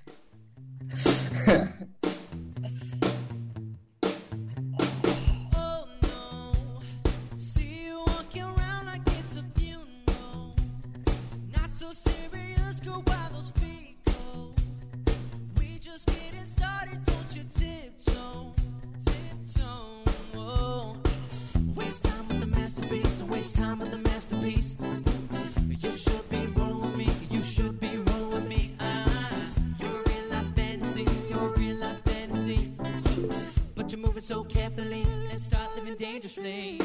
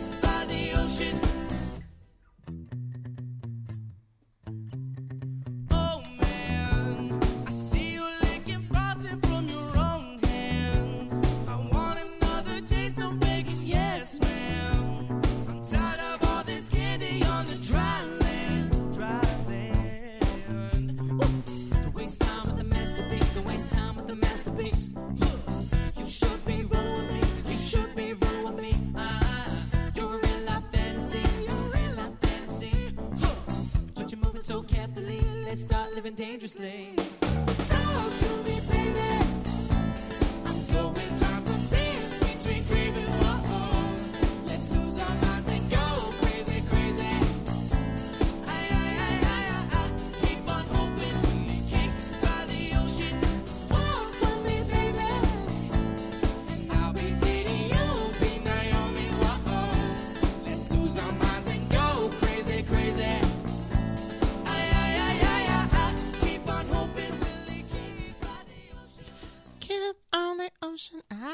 máquina cantante. Nada. Tenemos em, que poner tus temas, Didi. Sí, sí. Pasa Sí. que ch- hace- re- recién, recién hoy está ya en Spotify mi álbum 25, que cuenta con 25 canciones, pero ninguna de esas 25 canciones las puedo pasar a este horario. Felicitaciones. Muchas de las 25 no hay gracias. ninguna apta para todo público. Debe haber No alguna que, debe haber alguna que puede llegar a, a pasar de apercibida seguramente. Así que nada, vayan a escucharlo. eh, ya saben, Maquina Alonso. Obviamente me tiro chivo acá porque sí, porque puedo, porque quiero y porque tengo ganas. Y vamos a entrar a mi sesión porque, chequines, no sé si saben que se acerca Halloween, mi fecha favorita. Para mí yo entro en octubre y para mí yo estoy dentro de lo que es Halloween. Y qué horror cómo se ve mi pelo. A ver. Ahí está, ahí está. Necesito un poco más de volumen acá. Listo, perfecto. Ent- estamos ya a, a nada de que sea 31 de, de octubre y es el Día de las Brujas. Y como es el Día de las Brujas, les vengo a traer una hermosa historia. Porque ustedes, como saben, yo soy una linda brujita que, que me gusta leer mucho. Y hace poco estaba leyendo y se me cayeron las lágrimas, todas las lagrimitas en mi bella cara, porque me pareció muy triste lo que leí. Y, mm, y habla sobre, por ejemplo, el amor. El amor que hay eh, dentro de lo que, de lo que se trata de ser bruja. Se dice que las brujas son muy apasionales, muy apasionales, y por eso eh, se dice que el peor castigo para una bruja es enamorarse. A lo cual, a lo cual, a lo cual, a lo cual, em, resulta que les traigo acá dos historias muy distintas sobre el amor y la venganza, que me parece muy, muy interesante traer y no me acuerdo el nombre de una, eh, bueno, no me acuerdo ninguno del nombre de- de- de mis queridas brujas antepasadas, pero vamos a llamarla, a una la vamos a llamar Susanita, porque me gusta el nombre Susanita. Y resulta ser que Susanita, en las épocas atrás, cuando estaba todo este, el reinado y, toda la, la patria postestad, me encanta la patria postestad. Arre. Bueno, em, resulta que eh, se había enamorado de un hombre, que lo vamos a llamar Juan Carlos, porque sí. Y, y entonces Juan Carlos era eh, un gran príncipe. Y ella le dice, yo lo único que quiero, yo te voy a dar todo, te voy a dar riqueza, te voy a dar oro, te voy a dar el universo, todo lo que vos quieras, con una pequeña y simple condición. No te pido que me ames ni que tengamos relaciones, simplemente te pido que me trates con cariño, que me trates con dulzura, que me des un poco de, de, de un amor que no tiene que ser sí o sí de noviajo, sino amor. Y resulta que el chabón acepta, el hombre este acepta. Juan Carlos dice de una, sabes que sí, al toque, Perry. Y entonces en ese momento se establece un lindo pacto en donde ella le daba lo que él quería y él le daba lo que ella le pedía. Pero resulta que Juan Carlos, como, como todo votante de mi ley, eh, arrugó en un momento. Tipo, en un momento agarra y dice, apa, qué miedo, qué horror. Tengo que deshacerme de esta mujer porque, porque ahora tengo miedo. O sea, por más que me esté dando todo lo que quiero, tengo miedo. Entonces, intenta matarla. A lo cual ella se da cuenta. Se da cuenta porque el chabón eh, agarra arco y flecha y le da un flechazo. Con la mala suerte de que no se la encaja a ella. Bueno, lo dejó pasar, dijo, le dijo, ay, perdón, estaba practicando con el arco y flecha. Después le intentó intoxicar. Entonces ahí tipo él dice, ay, perdón, me confundí la sal con, con el veneno para ratas. Y así sucesivamente, hasta que en un momento ella se da cuenta, tipo, ya, ya, esto ya, la primera, bueno, está bien. La segunda, ay, mira qué gracioso, qué tierno.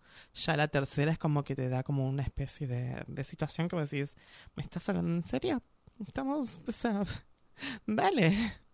Entonces dijo, ok, ¿querés esto? Perfecto. A lo cual ella agarra, empieza a hacer sus maleficios y él empieza a enfermar. Al punto de que queda muy gravemente herido. Entonces resulta que lo siguiente, que, que llega el rey y le dice, o liberás a mi hijo o todo va a ir muy mal. Voy a tener que matarte, ¿viste? Y ella le dice, más que nada, no tanto por, el, por, por la orden del rey, sino porque aún sentía ese amor por él, decide, tipo, liberarlo. Acto seguido, la matan. La prenden fuego en la hoguera muere. Es una historia bastante trágica, porque si te lo pones a pensar, ella eh, se da cuenta de que, de que aún así, aunque aún que haya intentado eh, matarla, eh, sigue sintiendo ese amor por él. Ahora vamos con la última historia, que es la de Cicle, creo que sí, Circe, creo que es, que era una eh, sacerdotisa en el templo de Hécate. También, mujer que se enamora de, de, un hombre que tuvieron un gran tiempo juntos y ella también le brindaba todo lo que él quería. Ella daba todo su amor, todo su ser y todo lo que él necesitaba. Pero un día, este hombre, que lo vamos a llamar eh, Pablito, Pablito desaparece. Cuando Circe despierta, se, da- se encuentra que no había más oro, que le había arrebatado todo y desapareció. No obstante, Circe dice, no te vas a salir con la tuya, yo me voy a vengar, así me tengo que tomar todo el tiempo del mundo. Dicho y hecho, pasaron unos mm, 10, 9 años y este hombre se estaba por casar y ya tenía como dos hijitos. Uno que le vamos a poner, no sé, eh, Firulais. Ah, ¿por qué Firulais? No era un nombre de... Bueno, eh, no sé, eh, Pancho y, y una niña que se llamaba Juanita.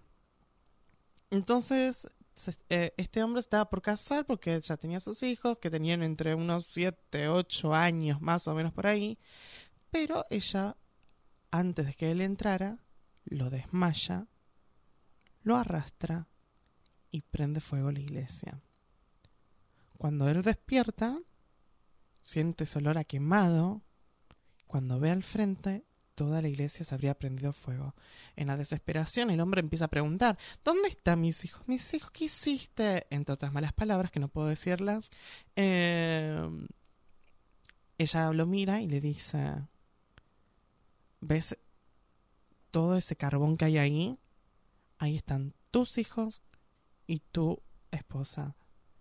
¿Ves ese dolor que estás sintiendo en este momento? Este dolor de que te arrebataron todo. Es el mismo dolor que yo sentí. A lo cual, el tipo, después de todas las puteadas había así por haber, le agarra y le dice que por favor le suplica que lo matara. Y ella le dijo, no, si te querés matar, hacelo vos. Si tenés todos tus pantalones bien plantados, eh, vos. Hacelo vos como vos hiciste de desaparecer y de sacarme todo. Y ella se va.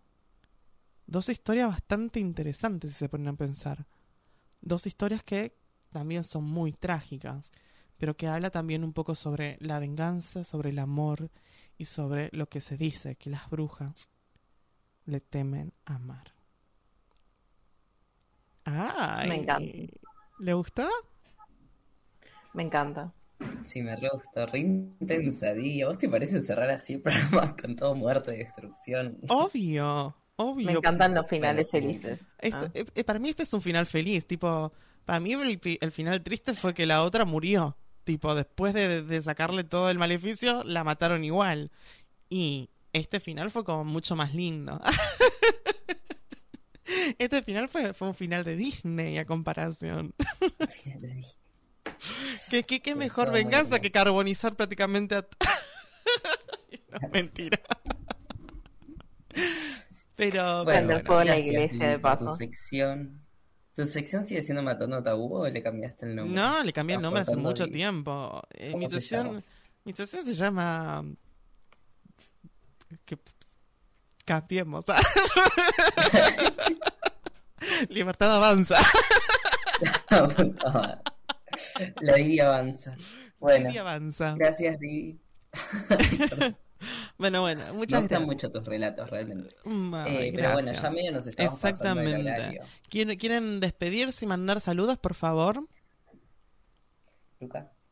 Sí, yo quería mandarle un saludo a todos los oyentes, a Links, que nos dio una entrevista hermosa, a ustedes que, que me acompañaron en el programa, al electricista que vino justo a tiempo para que yo pudiera, para que yo pudiera estar en el programa. El fantasma fue acá.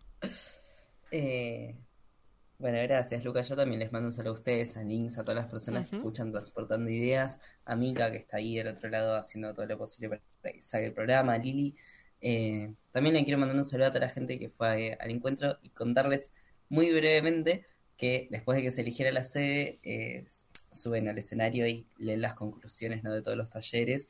Y los primeros en subirse fueron los niños, que hay un taller para niños específicamente, que no puede ir, a- ir ningún adulto. Y sus conclusiones fueron que querían que eh, los adultos eh, dijeran basta de agresiones hacia los niños, no al abuso sexual, eh, dijeron que no querían que los adultos usen armas, excepto que haya un apocalipsis zombie. y Ay, que- me muero. Sí, no, son hermosos. Eh, y que quieren ser libres y hacer eh, que los escuchemos. Y después preguntaron dónde está Tehuel y cantaron Infancias Libres saltando así y fue muy hermoso. Y todos lloramos y queríamos Sí, adoptar. estoy yo por llorar, me puso la piel de gallina. Sí, y eso que lo conté medio así nomás, pero bueno. Eh, nada, ¿Por qué no lo grabaron? No lo vi. Les da esperanza, o al menos hay media esperanza para un futuro. Exactamente. Bueno, Eh, yo... Ya está, basta, callate, Fran. Y a Didi, que Ah. es una reina ahí conduciendo todo. Quiero agradecer. del programa. Qui- Quiero apoderarme tranquilamente y Fran, no me estás permitiendo apoderarme de esto. O sea, por favor. Muchas gracias. Yo quiero agradecer a Mika, quiero agradecer al fantasma por devolvernos la luz. Em, quiero dar todo mi amor y mi cariño y comprensión eh, a toda la gente para que empiecen a votar bien, por favor. Y votar bien no me, no me quiero decir que vayan a votar a mi ley porque los cago a trompadas a todos. Vayan a votar a masa. Muchas gracias por todo y nos vemos el jueves que viene con más de Transportando Ideas o Divios, como ustedes quieran.